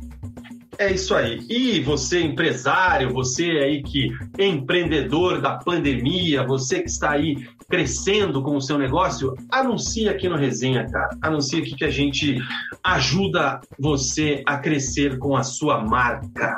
Certo, Munk? Exatamente, Vina. Nosso parceiro Guilherme Moreira caiu na conexão aqui, não estou vendo mais ele na tela, então seguiremos nós dois aqui, tá, Mugi? Bora! Vamos falando aqui, a hora que o Cezinha adentrar novamente o estúdio, o estúdio eletrônico do Resenha de Boteco, a gente o coloca na participação aqui do programa. Cara, tem uns comentários aqui, o pessoal perguntando, eu não vi nada sobre isso, talvez você saiba, Mung, ainda falando em Curitiba, tá? Sobre o Viseu no Coxa, cara, tem alguma coisa nesse sentido? Ele chegou a ser especulado é, no próprio Atlético lá no começo, rescindiu lá na Rússia, tem algum papo sobre isso? Não. O, cara, é especulação de torcida. O Viseu, ele, ele tá voltando pro Brasil, né? Ele rompeu lá, então ele começa, começa a ser especulado pelas torcidas da, de diversos clubes. É, não tem informação se o, se o Pelaipe foi atrás desse jogador, mas o, pelo que eu sei é especulação de torcida. Ele foi especulado também pela torcida do Ceará, ele foi especulado pela torcida do Goiás. Então acho que não, não passa de boato. Maravilha. Cara, ainda registrando aqui a participação do pessoal, aquela hora que a gente falou dos gringos, né? O Douglas ressalta aqui que o único gringo que jogou de verdade no Verdão foi o Ariel Nauelpan, né, cara? Esse realmente marcou época aqui, bastante gente gosta dele, né? E cara, o Munir também cita o Geraldo. Ele, o, em relação ao Ariel, ele, ele era um jogador muito esforçado é, fez alguns gols e tal, mas tecnicamente deixava muito a desejar. Mas eu vou um pouquinho mais atrás. O gringo que eu mais gostei do, da, da história do Curitiba, desde que eu acompanho o futebol, foi o Strui, que era da seleção paraguaia, jogou Copa do Mundo. Esse sim era um uhum. excelente jogador. Volante daquele. o volante daquele time lembro, do. Né? O Struick era volante daquele time do Coxa que se classificou entre os oito no Brasileirão de 1998. Foi eliminado pela Portuguesa. Fica aí, cara. Lance dele, aquele lance que ele salvou contra o Ilan lá do, na final do Paraná e Vasco 99 também, que o Ilan já bateu saindo para comemorar lá e ele tirou a bola em cima da linha, nunca e mais. Ele, e ele fez um gol muito marcante para mim, que foi São Paulo, né? Contra São Paulo, 2 a 1 no Couto Pereira, um gol de Strui e Sandoval. O Couto tava que não cabia mais gente. Fica aí a dica para os ousados, a sugestão aí, se a gente. Vamos criar um quadro aqui, é, resenha lista, listas, gringos que passaram, jogadores, enfim. Eu tenho essas ideias, não coloco nenhuma em prática, mas quem sabe, né, um dia a gente faz um programa específico sobre é, listas de jogadores e curiosidades. Ó, o Guilherme Alves aí... aí o Aristizábal, cara. É. Eu dei uma sumidinha só para justificar aí e pedir desculpas porque eu fui divulgar o programa no Twitter lá e dei aquela famosa armada, né? Falei que o, o Vasco tinha ganho de 1x0 no Coxa. Meu e agora fui, fui, apagar lá e colocar o certo. Foi mal, galera. O Pracinha, Ai, fala do, Pracinha fala do Aristizábal. O Aristizábal ele veio na Libertadores do Curitiba em, em 2004. É, não é que ele, que ele gastou a bola no Curitiba. Ele era um jogador muito bom tecnicamente, mas, assim, não dá para comparar o, o, o, que ele jogou, por exemplo, no Cruzeiro em 2003. Ele foi campeão brasileiro pelo Cruzeiro em 2003, com o que jogou no Curitiba em 2004. Era para ser aquele ataque dos sonhos com o Luiz Mário, né? Isso, Luiz Mário e Aristizábal. E no Só fim, que todo mundo lembra, todo mundo lembra só do Esmeralda, né? Com razão. Isso. E daí no fim Cara, tava jogando uh, André Nunes e Laércio. Meu, Jorel. Laércio, a pérola negra de Domingos Moro. Cara, é, fica a dica aí, quem quiser então sugerir listas, essas coisas, manda aí o resultado, manda aí, enche o saco no Twitter lá, que a gente, numa dessa, eu consigo convencer o Cezinha bem humorado a participar de um quadro desse, o Mug também, a gente acha uma agenda aí e faz listas do resenha. Ó, o pessoal já lembra, viu? É um assunto que vai, ó, Fran Mérida no Atlético né? Dois torcedores aqui já falando de Fran Mérida no Atlético. Pô, Fran Mérida foi seleção, seleção espanhola de base, cara. Tem que respeitar. É, nossa, mas que tem de brasileiro de base também, que meu Deus do céu. Ai, cara, enfim. Uma galera chegando agora aqui, ó. A Paula Rocha chegando agora, o Antônio Coradim também, o Lucas Belém e Seine, meu tio Laertes também, lá direto de Pato Branco. Boa noite, tio. Cara, ó, Daniel lembrando aqui, ó. Camale, Mirabarre, velho. Acho que a lista das tiriças vai sair, hein? Cezinha, vamos ter mais trabalho. Cara, vamos fazer um. A gente pode fazer um programa para falar só dos jogadores gringos aqui de, que passaram. Top pelo... 10 top 10 gringos bons e ruins que passaram. Que passaram aqui pelo Trio de Ferro. No Paraná tem alguns também, né? Essa Rota, Rota Morales, Deus, meu pai. Ah, esses, esses volantes paraguaios aí, cara, o Javier Mendes, Javier, como é que era o outro? Torito Gonzalez. Torito. Ai, meu Deus do Torito, céu. o maior salário do Paraná no passado, não jogava, não ia nem, no, nem pro banco, cara. Então fica aí, ó. Talvez essa semana tem jogo, tem jogo do Atlético quarta, né? Se não tivesse, a gente já podia mandar ver numa live. Mas enfim, fica aí. Vamos estudar isso aí. Vamos falar com o nosso diretor. Cara, vamos seguir o baile e falar do Furacão. O Furaca, que nessa semana jogou pela Libertadores, né? semana que passou, jogou é, contra o George Wilstermann e de virada venceu na altitude com um gol do Walter, aqueles scripts que só o futebol é, apresenta pra gente, né? O Atlético sai perdendo é, no primeiro tempo com falha de Santos, empata com gol do Lúcio, toma mais um gol, empata novamente e no finalzinho o Walter uma estrela gigante, maior que ele, ou seja, muito grande a estrela do Walter, é, consegue aí a vitória. E o Atlético volta a campo, então, nessa semana já também pela Libertadores, né? Para jogar contra o Colo-Colo do Chile na Arena da Baixada. E aí, abro o debate para os amigos. Cezinha, pode começar aí, quiser dar uma passada sobre o último jogo, sobre essa semana do Atlético de preparação para esse jogo contra o Colo-Colo. o Atlético que vem de dois resultados positivos, né? Ele sai do, de uma série de sete jogos sem vencer, ganha o clássico contra o Curitiba, hum, jogando mal, e não fez uma grande apresentação contra o, o Jorge Wilstermann, né? Lá na Bolívia, mas assim, é, a Vitória tem mais a representatividade de jogar lá na altitude, a primeira vitória com, com, jogando nesse nível, né, do, com altitude, e todo mundo sabe que é complicado mesmo, né, o próprio Christian, que é novo lá, vomitando no final do jogo, É, o Eduardo Barros fez algumas mexidas no, no, time, até alguma que surpreendeu bastante, foi o Lúcio, né, jogando com o centroavante ali, o cara mais adiantado do ataque do Atlético. Ele ainda acaba fazendo gol de pênalti, mas assim, para mim foi uma uma entrada excepcional só, né? Que, que seja exceção. A gente até comentou no, no podcast lá do GE, com a Monique e com, e com o Christian, um beijo para os dois, eles estiverem assistindo sobre a questão do, do, do Lúcio. E, e, agora tem um retorno provável aí contra o Colo-Colo do Thiago Heleno, que não joga na altitude agora fica à disposição. O Citadini já está treinando também, né? Já apareceu aí recuperar a lesão e pode ser uma opção para começar até jogando já. E tem que ver a questão do Nicão, se ele se recupera, né? A princípio parece que não, mas ainda tem a segunda, terça aí para ver se, se ele vai voltar aos treinos e ficar à disposição do Eduardo Barro. É, o Atlético chegou assim, né? Em uma semana mudar o panorama, né? O futebol é, é desse jeito. O Atlético chega um pouquinho mais confiante aí para esse confronto. É líder junto com o Colo-Colo, então é um confronto direto. Se vencer, é, encaminha muito bem a vaga. É, sabe que com nove pontos é bem possível que já se classifique, mesmo que às vezes em segundo lugar no grupo. Tem dois jogos em casa, se fizer por seis pontos aí vai a 12, e daí tá classificado com certeza. O Eduardo Bastos já tem algumas mudanças táticas do time, que, que já saiu daquele 4-1-4-1, passa para 4-2-3-1, defende no 4-4-2.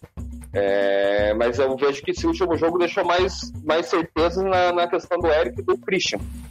São dois jogadores jovens, que são o futuro do Atlético, que foram muito bem lá na altitude, né? Claro que às vezes a juventude pode ajudar na, nessa questão da altitude, né? Eu não sei, porque eu nunca fui para nenhum país e não sei como que é a falta de ar, mas penso que sim. Então eles foram muito bem é, jogando ali contra o Jorge Wilson. Até teve uma mudança tática nesse, nesse jogo específico, né? É, o, foi pro 4-4-2 ali, mas normalmente é o 4-2-3-1 que o, que o Eduardo Bastos vai usar mesmo. E o Christian e o, e o e o Eric são dois nomes aí que estão cada vez mais se, se mostrando úteis para o Atlético. Não sei se vai ser se vão ser titulares já nesse próximo jogo, mas o Eric é meio campista, né? Por mais que ele tenha feito a formação de lateral e, e acho até que tinha ido bem nos jogos como lateral, mas ele rende bem mais como, como volante ali, o segundo, o terceiro homem do meio do campo, ou o primeiro, ele pode jogar em, em todas ali, né? E, e o Christian é outro que fez gol, é, ali sempre tentando finalizar fora da área, né? Nos outros jogos ele já tinha tentado algumas vezes e não conseguiu. Nessa tabelou muito bem com o Pedrinho, com o Pedrinho, não, com o Fabinho e, e fez o gol. E agora veio também essa questão da frente, se o Walter fez um gol é, no finalzinho ali, se já vai ter condição de entrar e aguentar os 90 minutos, como que o Atlético vai formar esse ataque, né, sem o, ainda sem Nicão ou com a volta dele, se vai manter o Lúcio na frente, são, são questões que a gente vai ver, acho que amanhã e terça, deixar um pouquinho mais claro pro, pro Atlético chegar nesse jogo contra o Paulo, Paulo. Mas como o Atlético vem de duas vitórias, vem um pouquinho mais confiante, eu vejo possível. Até o próximo o próprio jogo do, do Paulo Paulo lá no, lá no Chile, que o Atlético perdeu 1x0, o Atlético foi ok, assim, não fez uma partida ruim, mas não foi boa. E, e vejo que é possível ganhar aqui do, do Polo Polo. Acho que até nem jogando bem, acho que nem essa é muita expectativa, mas pontuando e encaminhando a classificação no, no seu grupo. Cara, e aí eu queria questionar até vocês, pôr o Mug na conversa, com relação a essa questão do comando, né? Eu lembro que até quando o Eduardo Barros foi é, colocado aí na posição de interino após a saída do Dorival Júnior, foi falado que acho que ele tinha é, uma meta, tinha uns objetivos até esse jogo Era, até esse jogo. Wilson, né? É, e pelo que eu acompanhei, talvez possa ter perdido alguma coisa, me corrijam se eu estiver errado, mas não vi nada sobre isso. Não vi o Paulo André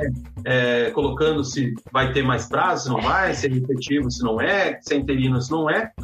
E então quero ver com vocês, até o pessoal que está querendo participar, mande, mande os comentários, se o Eduardo Barros passou nesse primeiro teste, né? Se o Eduardo Barros é, foi aprovado e se é um cara que daria para confiar, para ser efetivado, ou se o, a estratégia Thiago Nunes, no sentido de deixar ele como interino até sabe Deus quando, pode funcionar aí com o Eduardo, com o Eduardo Barros, Zezinho, aqui que você manda. É, a gente, eu sabia que ele tinha essa meta, né? Alguns, eram cinco jogos, se eu não me engano, para ele tentar mostrar um pouquinho de trabalho, o, é, que era até esse jogo contra o Jorge, Jorge Wilson. Estava pressionado, né? Vai pro, pro clássico e vence, dá uma respirada e ganha na altitude lá do Jorge Wilson. É assim, eu acho que ele ganhou um respiro, né? Ele ganha mais um fôlegozinho aí, acho que até a diretoria do, do Atlético dá uma respirada aliviada também, porque se perde esses dois jogos aí, acho que não ia aguentar e falar, não, vamos continuar testando ele e ver até onde que dá. Ia ter que ir no mercado e dar um jeito de contratar alguém para fazer esse time jogar. É, e agora com essas duas vitórias ele ganha um respiro, já vai para esse jogo contra o Paulo normal, penso também contra o Bahia, não vai ter problema de, de, de, treinar, então esses dois jogos com certeza são garantidos. Mas assim, vai ser igual, muito parecido com, com o Thiago Nunes, né? O Thiago Nunes foi campeão praticamente interino do Atlético da, da Sul-Americana. Foi ganhar um contra, contratinho em CLT depois do título, né? Naquela renovação lá, porque antes era PJ. Então, assim, é, o Atlético vai levando o, Eduardo Barros, assim, na, minha, na minha visão. Ele vai empurrando, ver se ele vai rendendo, ver se vai passando aí na Libertadores, chegar na fase de mata-mata, sim, penso que não vai mudar.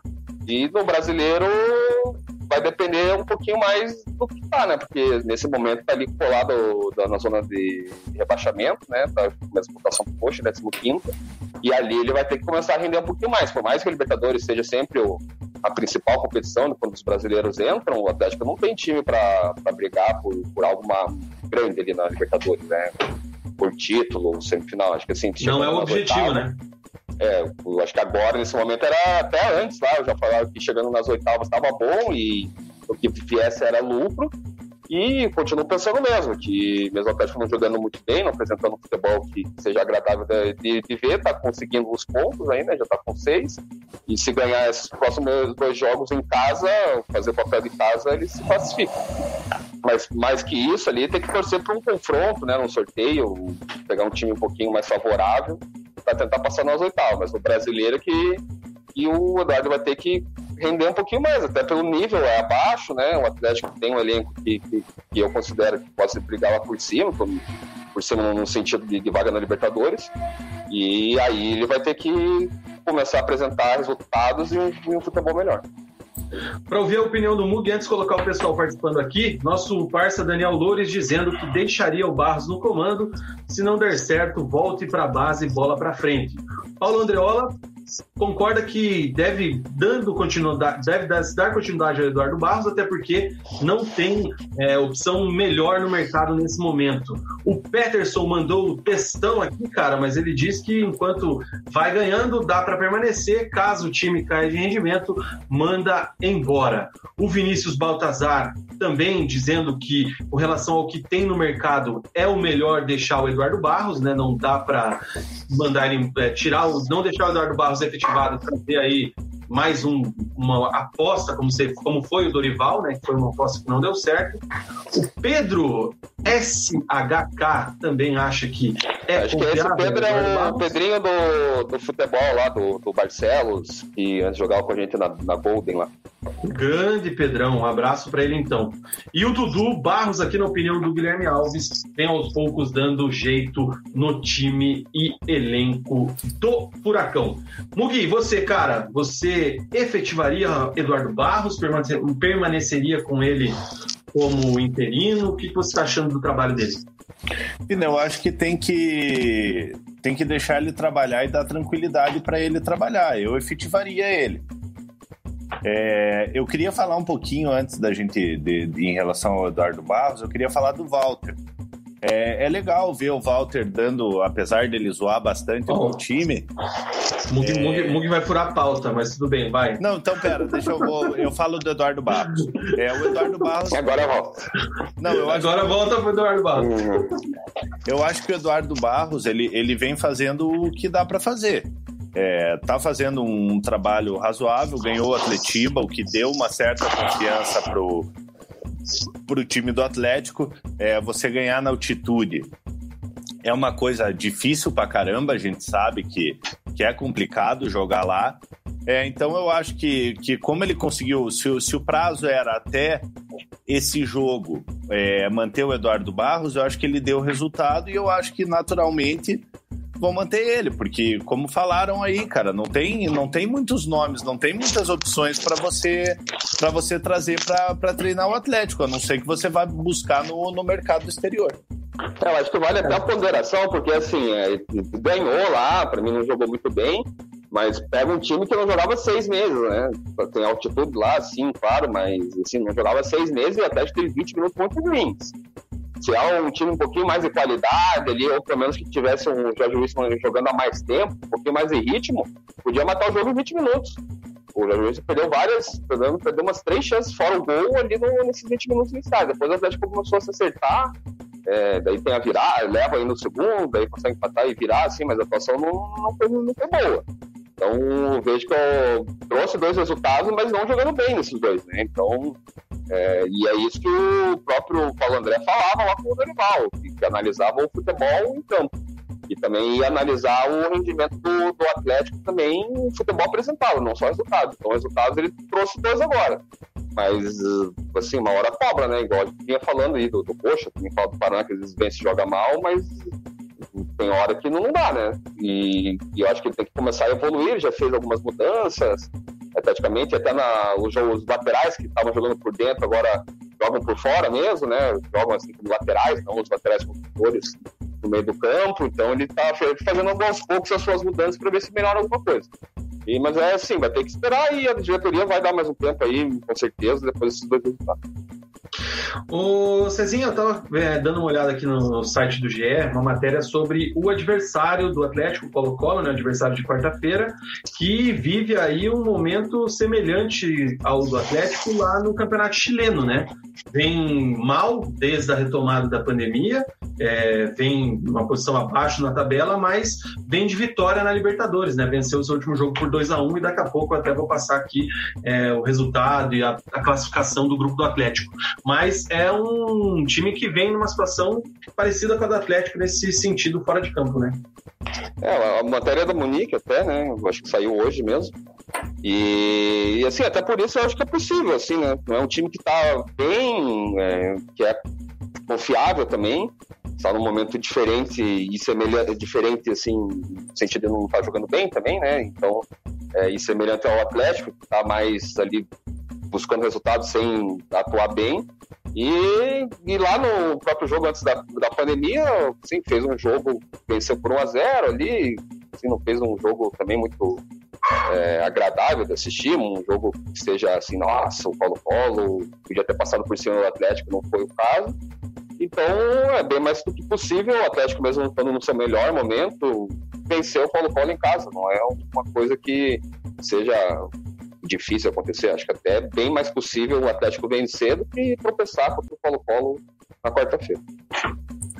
Maravilha. Só dando o, o, crédito que a matéria ela tá com aquele é, editoria redação GE, cara. Então por isso. É, mas que... é ela que tá que tá, tá no plantão, né? Então é. Então, ela então fica aí o crédito para Monique Silva. Pessoal aqui na live perguntando com relação ao novo reforço atleticano, o atacante Kaiser. A cerveja, como é que era o slogan da Kaiser, cara? A cerveja dá dor de cabeça. Mas enfim. Ah, eu lembro é... do, do bigodudo da Kaiser, é da Kaiser. O baixinho, o baixinho da é, Kaiser. Grande, grande baixinho da Kaiser, cara. Mas, enfim, foi uma negociação que tá meio atropelada aí, né, cara? Mas, pelo que eu entendi, o Cruzeiro oficializou, o Atlético Goianiense estava querendo baquear o negócio aí. Como é que foi isso aí, Guilherme Moreira?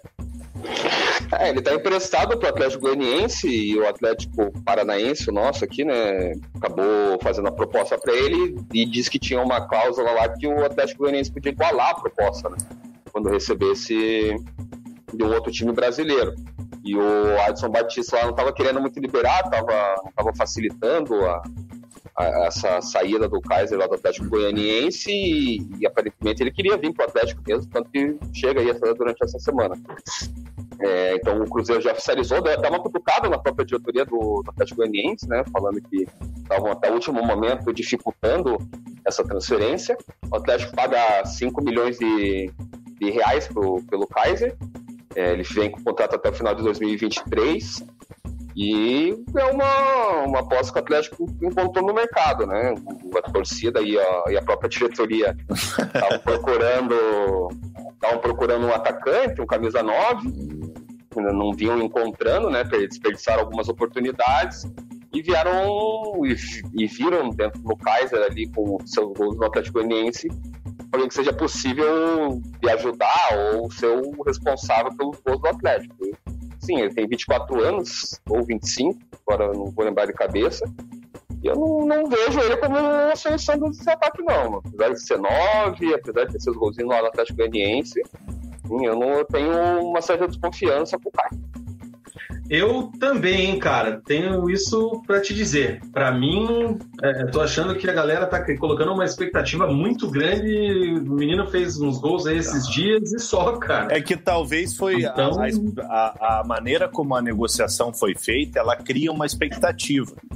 É, mas assim, eu, na minha opinião, o, o, o Bisoli é mais jogador que ele. Bisoli, o Bisoli, tecnicamente, ele é melhor do que ele, como vocês falaram. Ele ele agora, no início do Campeonato Brasileiro, fez alguns gols lá pelo, pelo Atlético Goianiense. Ele jogou no Vasco, é, jogou no Cruzeiro e a gente nunca tinha, tinha ouvido falar assim de, de, desse jogador numa maneira de destaque.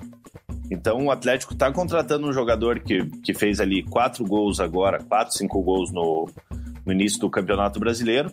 Então eu vejo como uma aposta, não como um jogador que chegue para jogar, porque você já tem Bisoli ali, você tem o Walter, que, que também tecnicamente não tem o que falar do Walter, mas é um jogador que, que a gente tem que ter uma, uma certa paciência, porque, porque tá há muito tempo sem jogar e tal.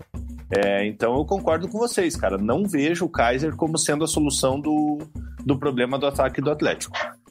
E falando sobre Walter Mug, você queria falar sobre ele aquela hora. É... Após esse gol aí, né, que deu a vitória para o Atlético contra o Jorge Wilstermann, pergunto: tá merecendo já uma oportunidade, mais tempo? Já é um cara que dá para confiar? Já dá para jogar ele com mais, é, é, mais antecedência no jogo? Ou ainda, hum... calma, vamos dar uma guardada? Eu acho que tem que ter calma, Vina, mas antes de falar dessa situação, queria falar do, do Walter como pessoa. É, o Walter, obviamente, ele, ele é um jogador é, folclórico já, ele provoca a torcida do Curitiba, é uma, uma provocação saudável. É, todo jogo, inclusive. É, todo jogo, é, mas, mas é, uma, é uma provocação saudável. É, conheço pessoas que, que conhecem o Walter, que têm amizade com o Walter, diz que é um cara sensacional. E, e assim, cara, mesmo jogando, jogando no rival do meu time, é, eu fico muito feliz de ver a superação dele, de dele ter conseguido emagrecer. E é coisa de filme, cara. É coisa de, de, de, de, de gente iluminada mesmo que aconteceu com ele é, contra o Jorge Wilstermann. Ele entrar ali, é, porra, o Atlético jogando de branco, a gente que tá meio pansudinho, a gente sabe que o, que o branco não ajuda, né? É, dá pra ver que ele ainda. Não, e a ele... camiseta branca que, que mostra como que tá, né? A gente achava é. até, ele posta uma sócia ali, parece que tá mais magro, mas na camiseta branca entrega. É, mas a gente sabe que dá, dá pra dar aquela travada na respiração pra tirar a fotinha, né? É, mas eu fico muito feliz de ver a, a recuperação do Walter. É, é, um cara humilde, é um cara do bem. É, tudo que aconteceu na, na carreira dele aí, esses problemas de, de peso, o Walter, se você for, for ver, ele nunca fez mal para ninguém, ele é ele só faz mal para ele mesmo quando ele, quando ele se perde nesse negócio da alimentação. É, mas eu tiro o chapéu pro Walter, cara, porque porque, porra, cara, eu aqui, que não, eu não tô gordo, mas, porra, eu tô com uma dificuldade enorme de perder 2, 3 quilos. E o cara conseguiu ali em o Atlético deu a oportunidade, isso aí entra muito em relação ao Sassá também, que a gente falou de oportunidade. É, o Walter está tendo oportunidade, está abraçando essa oportunidade, está aproveitando, é, fechou a boca, está treinando. Você vê que ele está feliz com a, com, com, a chance que está tendo. Então eu fico, eu, eu fico assim, não, não, não tô falando nem como atacante do Atlético, eu fico, fico feliz de ver a pessoa do Walter ali se recuperando. E porque a gente sabe que, que, como eu falei, tecnicamente ele é indiscutível, ele é muito bom jogador. Muito acima. Mas como você me perguntou, Vina, é, não acho que ainda seja a hora de, de utilizar o Walter, assim, desde o início, você depositar tanta esperança nele. É, como eu falei, ele já tá, ele tá há muito tempo sem jogar, ele estava um ano e pouco sem jogar por causa do doping. É, então eu acho que o Walter tem que continuar tendo essas, essas entradas é, gra gradativas, é, até para acabar não se machucando, porque a gente sabe que a intensidade de um jogo é muito diferente da intensidade de um treino, apesar dos treinadores tentarem é, impor a intensidade de um jogo no treino, você sabe que o jogador ele não vai ele não vai se entregar 100% é, é, num treinamento como, como ele se entrega no, no jogo. Isso aí, até psicologicamente falando, isso aí vale para qualquer pessoa. Quando você vai jogar uma pelada, você pode tentar dar teu 100%, mas quando você vai jogar um campeonato é totalmente diferente.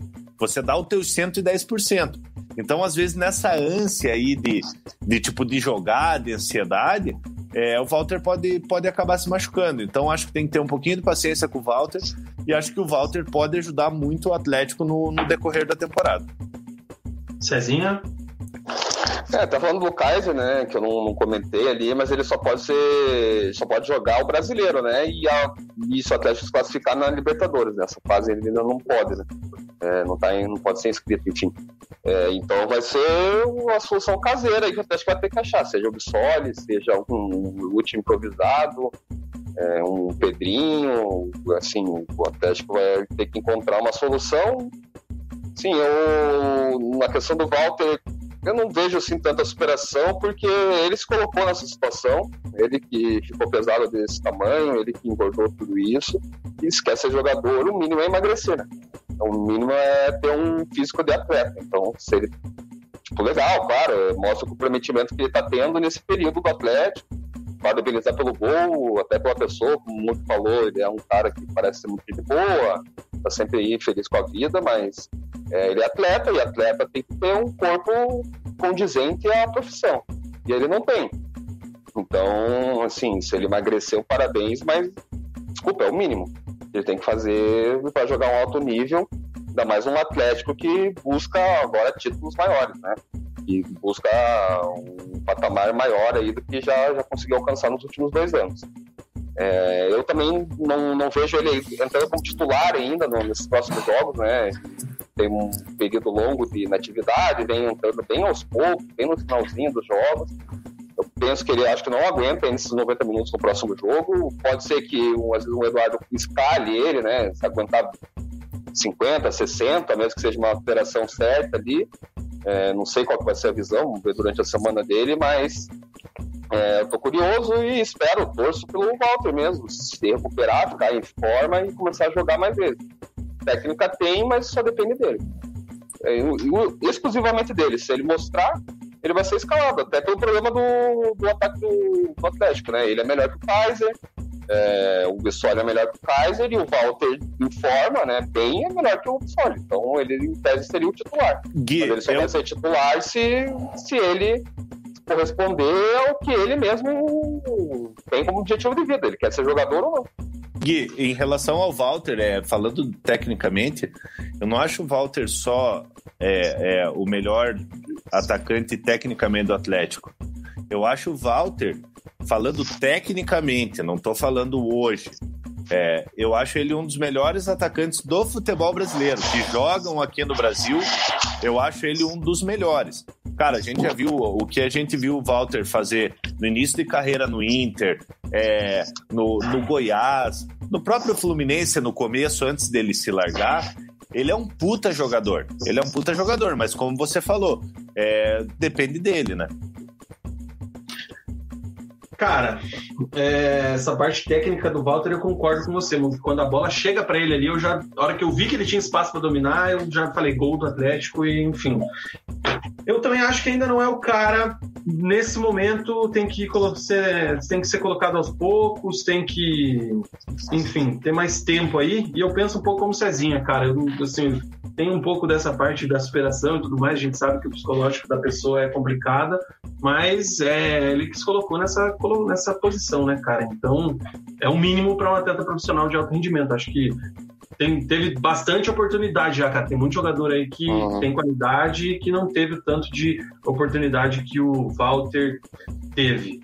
Cara, tem muita gente aqui cornetando a, a gente, porque falamos que o Kaiser não é tudo isso, né? O Brenner William, que é atleticano, é o fã máximo do Mug na live, tá? Até não vou nem colocar os comentários dele aqui, mas ele está aqui ironizando muito com relação à questão do Renato Kaiser. Se o Kaiser é aposta, imagine o Cerruti. O Cerruti a gente como, falou que é mais aposta ainda como também. Que é o, como que é o nome dele? O William Brenner. William Brenner. Pô, mandar um abraço pro William Brenner aí. É, é, é um cara, cara, que tá sempre com a gente. É, mas se ele escutou a live, ele falou que, é, que deu é. uma, uma, criticada aí no, no Ceruti também. É, você pegar, você pegar um comentário, um comentário fora de contexto, você vai. Mas eu respeito, eu respeito a tua opinião, é, mesmo sabendo que você que você não tem um, um conhecimento profundo do cal do Calma, Kaiser. Cara.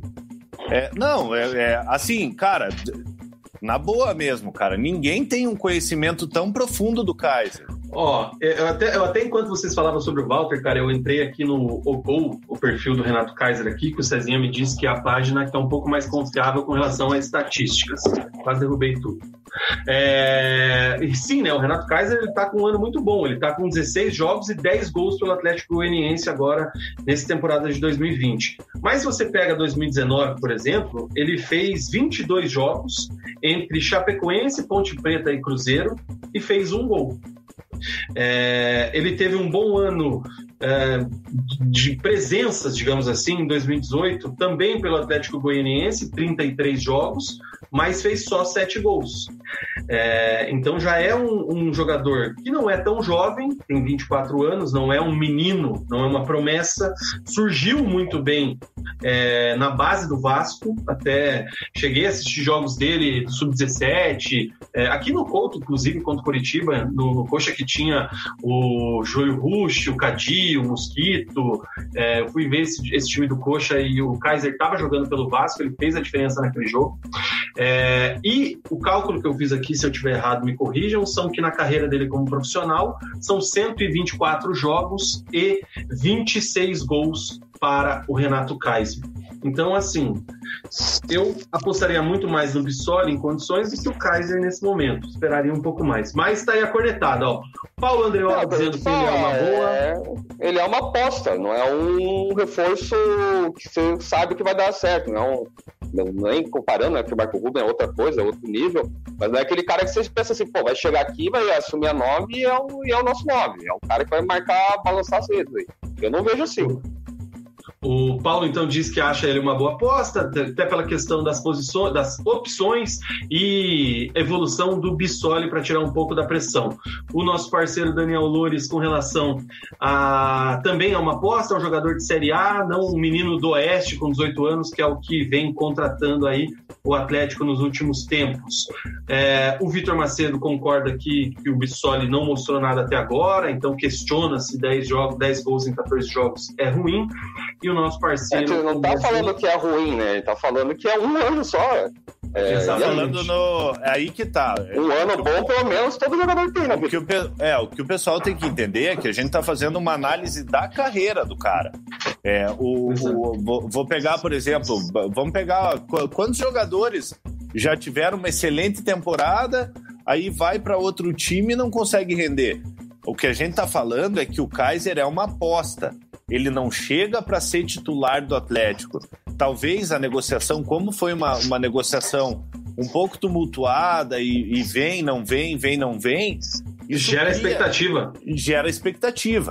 Então a gente está falando de números, não é? Não é que a gente está dando a nossa opinião, está querendo, tá, tá querendo ficar. A gente está falando de números e, e, contra números você não pode, não pode brigar. Eu concordo que ele está tendo um excelente ano pelo, pelo Atlético Goianiense, mas, mas não acho que seja a solução para o ataque do Atlético. Acho que o Bisoli é muito mais jogador do que ele. E o para fechar, o nosso parceiro Wesley, né, mais conhecido como Miojo, né, Cezinha? É o Miojo, né? Acho que é.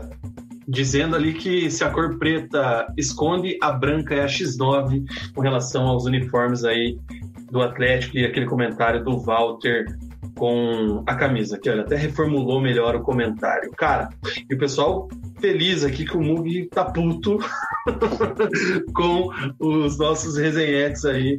Mug sem papas. Não, não, não, eu, não, não, Vina, não tô, eu não tô puto. Eu não, tô não puto. relaxa, Mug, tô brincando. Eu só tô falando, só tô dando a minha opinião, mas eu acho que, tipo, o, o Kaiser é um bom jogador, é uma boa aposta e a gente torce para que tenha sucesso. Se vai ter sucesso ou não, aí é uma incógnita, porque é uma aposta. Ai, ai. Chega de Atlético, cara, que mais? Deixa eu passar aqui o. Cadê a classificação? Cara... A gente tá achando que é o miojo ali, o cara em Boston. Que é isso? Ô, louco. Eu acho. Eu não sei, cara. Eu tô achando que. eu tô achando que é o miojo, mas tudo bem, né, cara? Um abraço para é... Boston. É, nossos ouvintes, resenhetes lá de Boston.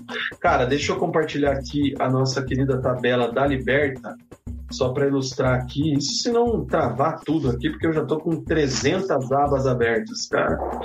Mas vamos lá. O, a classificação do Atlético na Libertadores, temos nesse momento o Furaca na liderança do seu grupo, né? Junto com o Colo-Colo.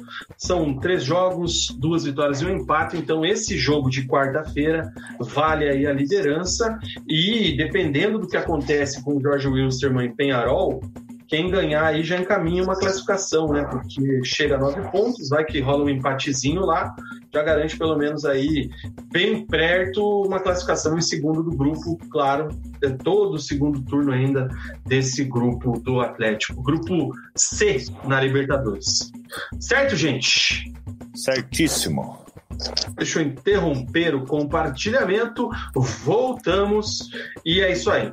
Paraná Clube, para a gente caminhar aqui para o final do nosso programa Preleção, é, que aproveitou a folga da Série B, né? 500 anos aí sem jogar entre um jogo e outro, para se reforçar no elenco, né, Cezinha? Apresentou o Vitinho, apresentou o Roberto e tem mais gente chegando aí para o Alan Al fortalecer o seu trabalho.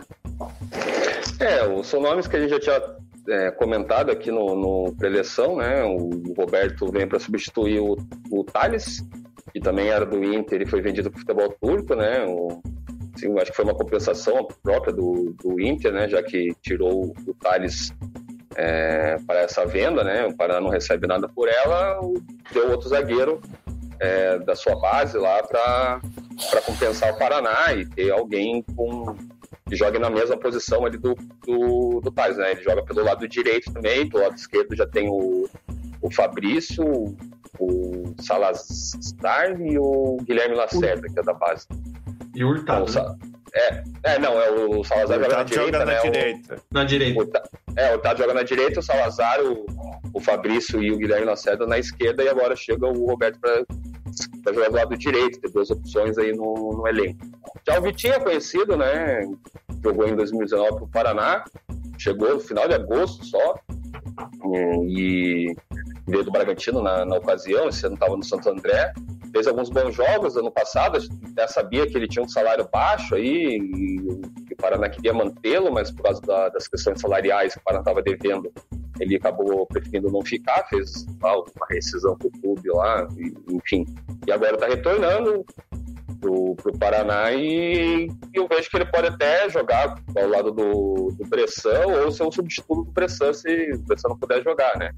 Ano passado ele jogou junto com, com o Matheus Anjos na reta final da Série B, quando, depois que o Matheus Anjos se recuperou, mas quando o Matheus Anjos não estava jogando, às vezes ele jogava no, na região central, quando era com o Matheus Anjos ele jogava aberto pela direita, que é uma posição que o Paraná não, não, encontrou ainda o melhor nome, né? Tem o Gabriel Pires, tem o Guilherme Biteco, tem o Anderson, é, Anderson, não lembro como se pronuncia mais agora o nome dele. O Anderson, meu nome é Anderson. É, e tem esses três e nenhum se firmou e o Vitinho pode ser esse nome, dá uma qualidade boa e uma opção boa para o Alan Alvo. E assim mostra que o Paraná está tentando brigar, quer brigar mesmo por algo a mais no, no campeonato, manter esse nível que está tendo. E outro nome que está chegando é o Bruno Xavier, que vem do, do Juventus de São Paulo. tinha jogado com o próprio Léo Castro, que é outro que chegou esses dias aí também ao Paraná, entrou até nessa última partida, na reta final ali, né, do, do jogo, criou. E é, são, o Paraná sabe que tem essa alimentação do elenco, está trazendo peças para continuar sendo competitivo quando tem que mudar o time, quando perde alguém titular, quando tem que fazer alguma coisa diferente no jogo, né? São pelo menos contratações aí para o Paraná tentar deixar um elenco um pouquinho mais fortalecido, competitivo, para manter esse nível de, de disputa aí na, na parte de cima da tabela. Ô, cara, deixa eu, deixa eu interromper o bloco do Paraná aqui, que o Daniel comentou na nossa live agora, e eu preciso saber se o pessoal entendeu errado mesmo. A gente falou que o Renato Kaiser é uma aposta. Aposta. E, e eu acho que tem gente que entendeu outra coisa. Então, a gente reforça, se você está nos acompanhando e ouviu o próprio Brendan William, que às vezes uma dessa fica meio bravo, a gente falou aposta, no sentido de apostar, de jogar, de, enfim, aposta. Não que ele é outra coisa, gente. Então, tá, fica aí a nossa é, nota de esclarecimento, né? Nota oficial aí do resenha. Obrigado, nosso parça Daniel. E uma correçãozinha aqui até nos ajuda o Thomas. Salazar na direita e Hurtado na esquerda. Isso. É isso. Que, que mais, Cezinha? Sobre então esses atacantes e tal. É, deixa eu dar uma passada aqui na tabela, até para a gente contextualizar é, como é que o Paraná vai se preparar. E tem mais uma semana de, de trabalho, digamos assim, né? Para que jogue em frente a essa volta da Série B. A rodada começou na segunda-feira, com o Paraná vencendo o CRB por 2 a 0 Juventude 1, Vitória 1, Confiança 1, Guarani 0, Náutico 1, Chapecoense 1, o América Mineiro perdeu em casa para o Figueira por 1 a 0 Ponte Preta 1, Operário 1, CSA 3, Cruzeiro 1, Cuiabá 3, Oeste 0 e o Havaí 2, Sampaio Correia 5. E a rodada se encerra amanhã com o Botafogo de Ribeirão Preto e Brasil de Pelotas. Com a vitória do Cuiabá, né, que ganhou do Oeste por 3 a 0, o Cuiabá voltou à liderança isolada da Série B com 21 pontos. O Paraná perdeu a sua posição e está em segundo com 20. E agora com o mesmo número de jogos, né? Havia uma diferença ali entre os dois. É, a Ponte é a terceira colocada com 18 e a Chape com dois jogos a menos, importante ressaltar, está em quarto com 17 pontos. Então, na teoria, a Chape vencendo seus jogos restantes e voltando ao patamar dos 10 jogos aqui, assume essa liderança. Mas, lógico, né? Isso na teoria, na prática a história é outra. O nosso querido operário está na sexta colocação com 16 pontos, rondando o G4, mas tropeçou nessa última rodada. E é, na ZR... fora com, com a ponte, né? Com a ponte preta. Bom resultado.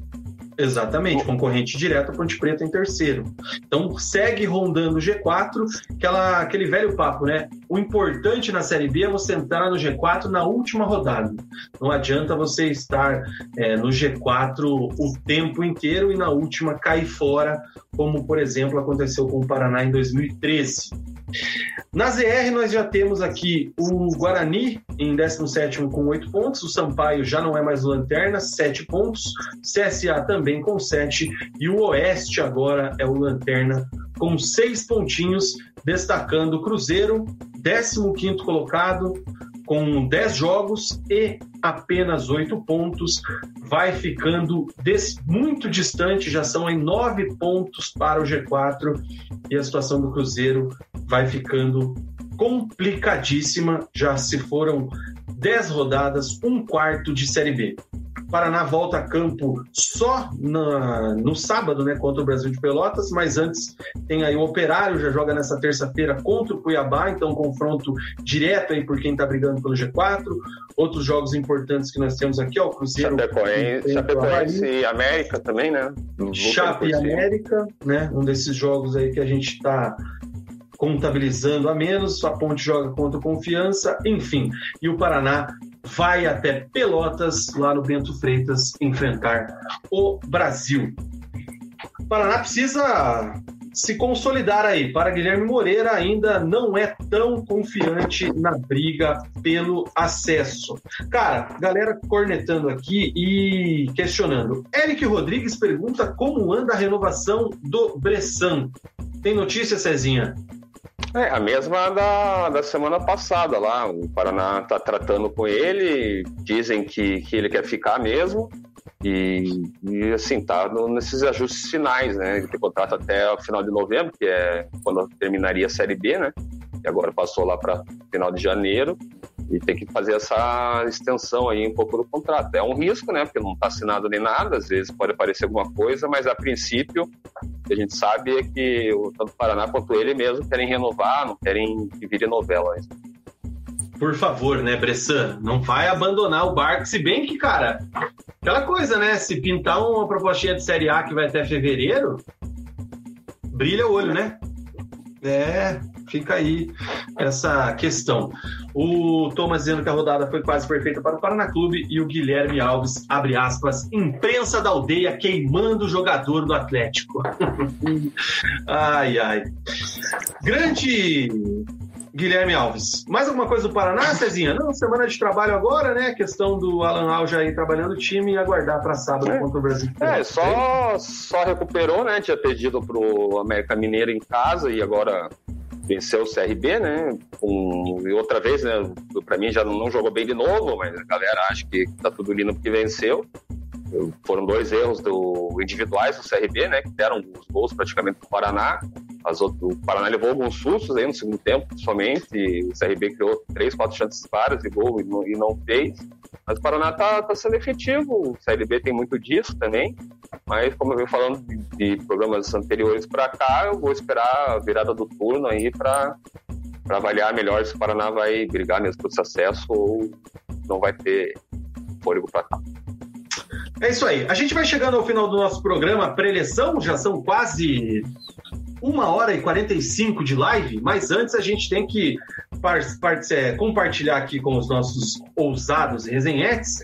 O nosso parceiro Mug está se mudando, né, Mug? Você está mudando de apartamento e fez aí uma decoração especial é, no seu novo apartamento. Deixa eu até mandar aqui, ver se a foto vai aparecer, cara. Olha lá, ó. essa é a bela parede do apartamento do Mug. Do novo, né? certo? né? Do novo apartamento. Percebemos aqui uma decoração diferenciada, né? Porém, é, ela já foi personalizada. Hanna Amara, mais conhecida como o amor é, da minha vida, minha namorada, personalizou é, a decoração. Só deixa eu ver se eu consigo colocar aqui agora a decoração certa, cara. Onde está você? Aqui. Um dia eu aprendo a mexer nisso aqui de verdade, hein, Tá aí, ó. A decoração do apartamento do Mug. Ai, meu Deus do céu. Temos aqui é, os astronautas do Resenha de Boteco, né, cara? Que grande momento. É, fale mais aí, Mug, dessa tua decoração aí, cara, personalizada do Resenha aí.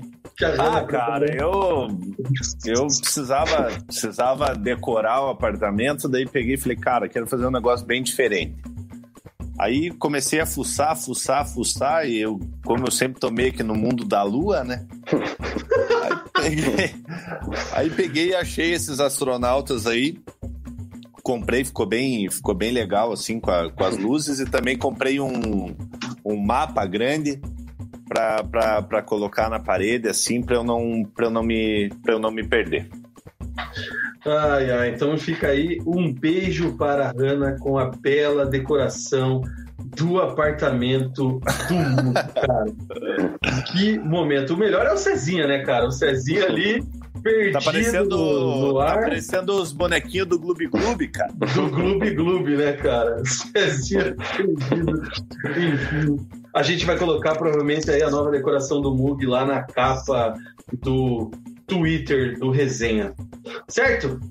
Certo. Encerramos por hoje. A gente volta é, a princípio, domingo que vem, após a rodada do fim de semana, mas numa dessa, quem sabe, todavia, a gente entra aí em edição extraordinária do preleção, ou se a gente conseguir fechar com os convidados aí que estão um pouco complicados nesse período de jogos todos os dias, numa live do Resenha. Mas acompanhe a gente lá no Twitter, no Instagram, no YouTube, tem lives, vídeos, entrevistas, enfim.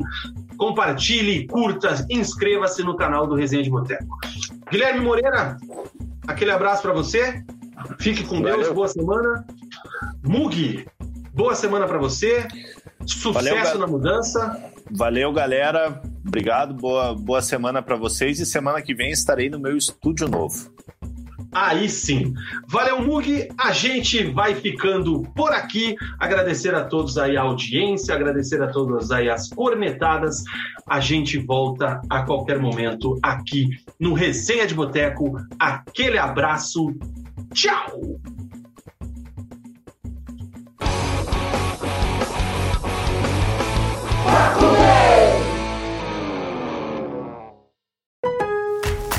It's summer and time for parties and reunions. What's the one thing you don't want to run out of?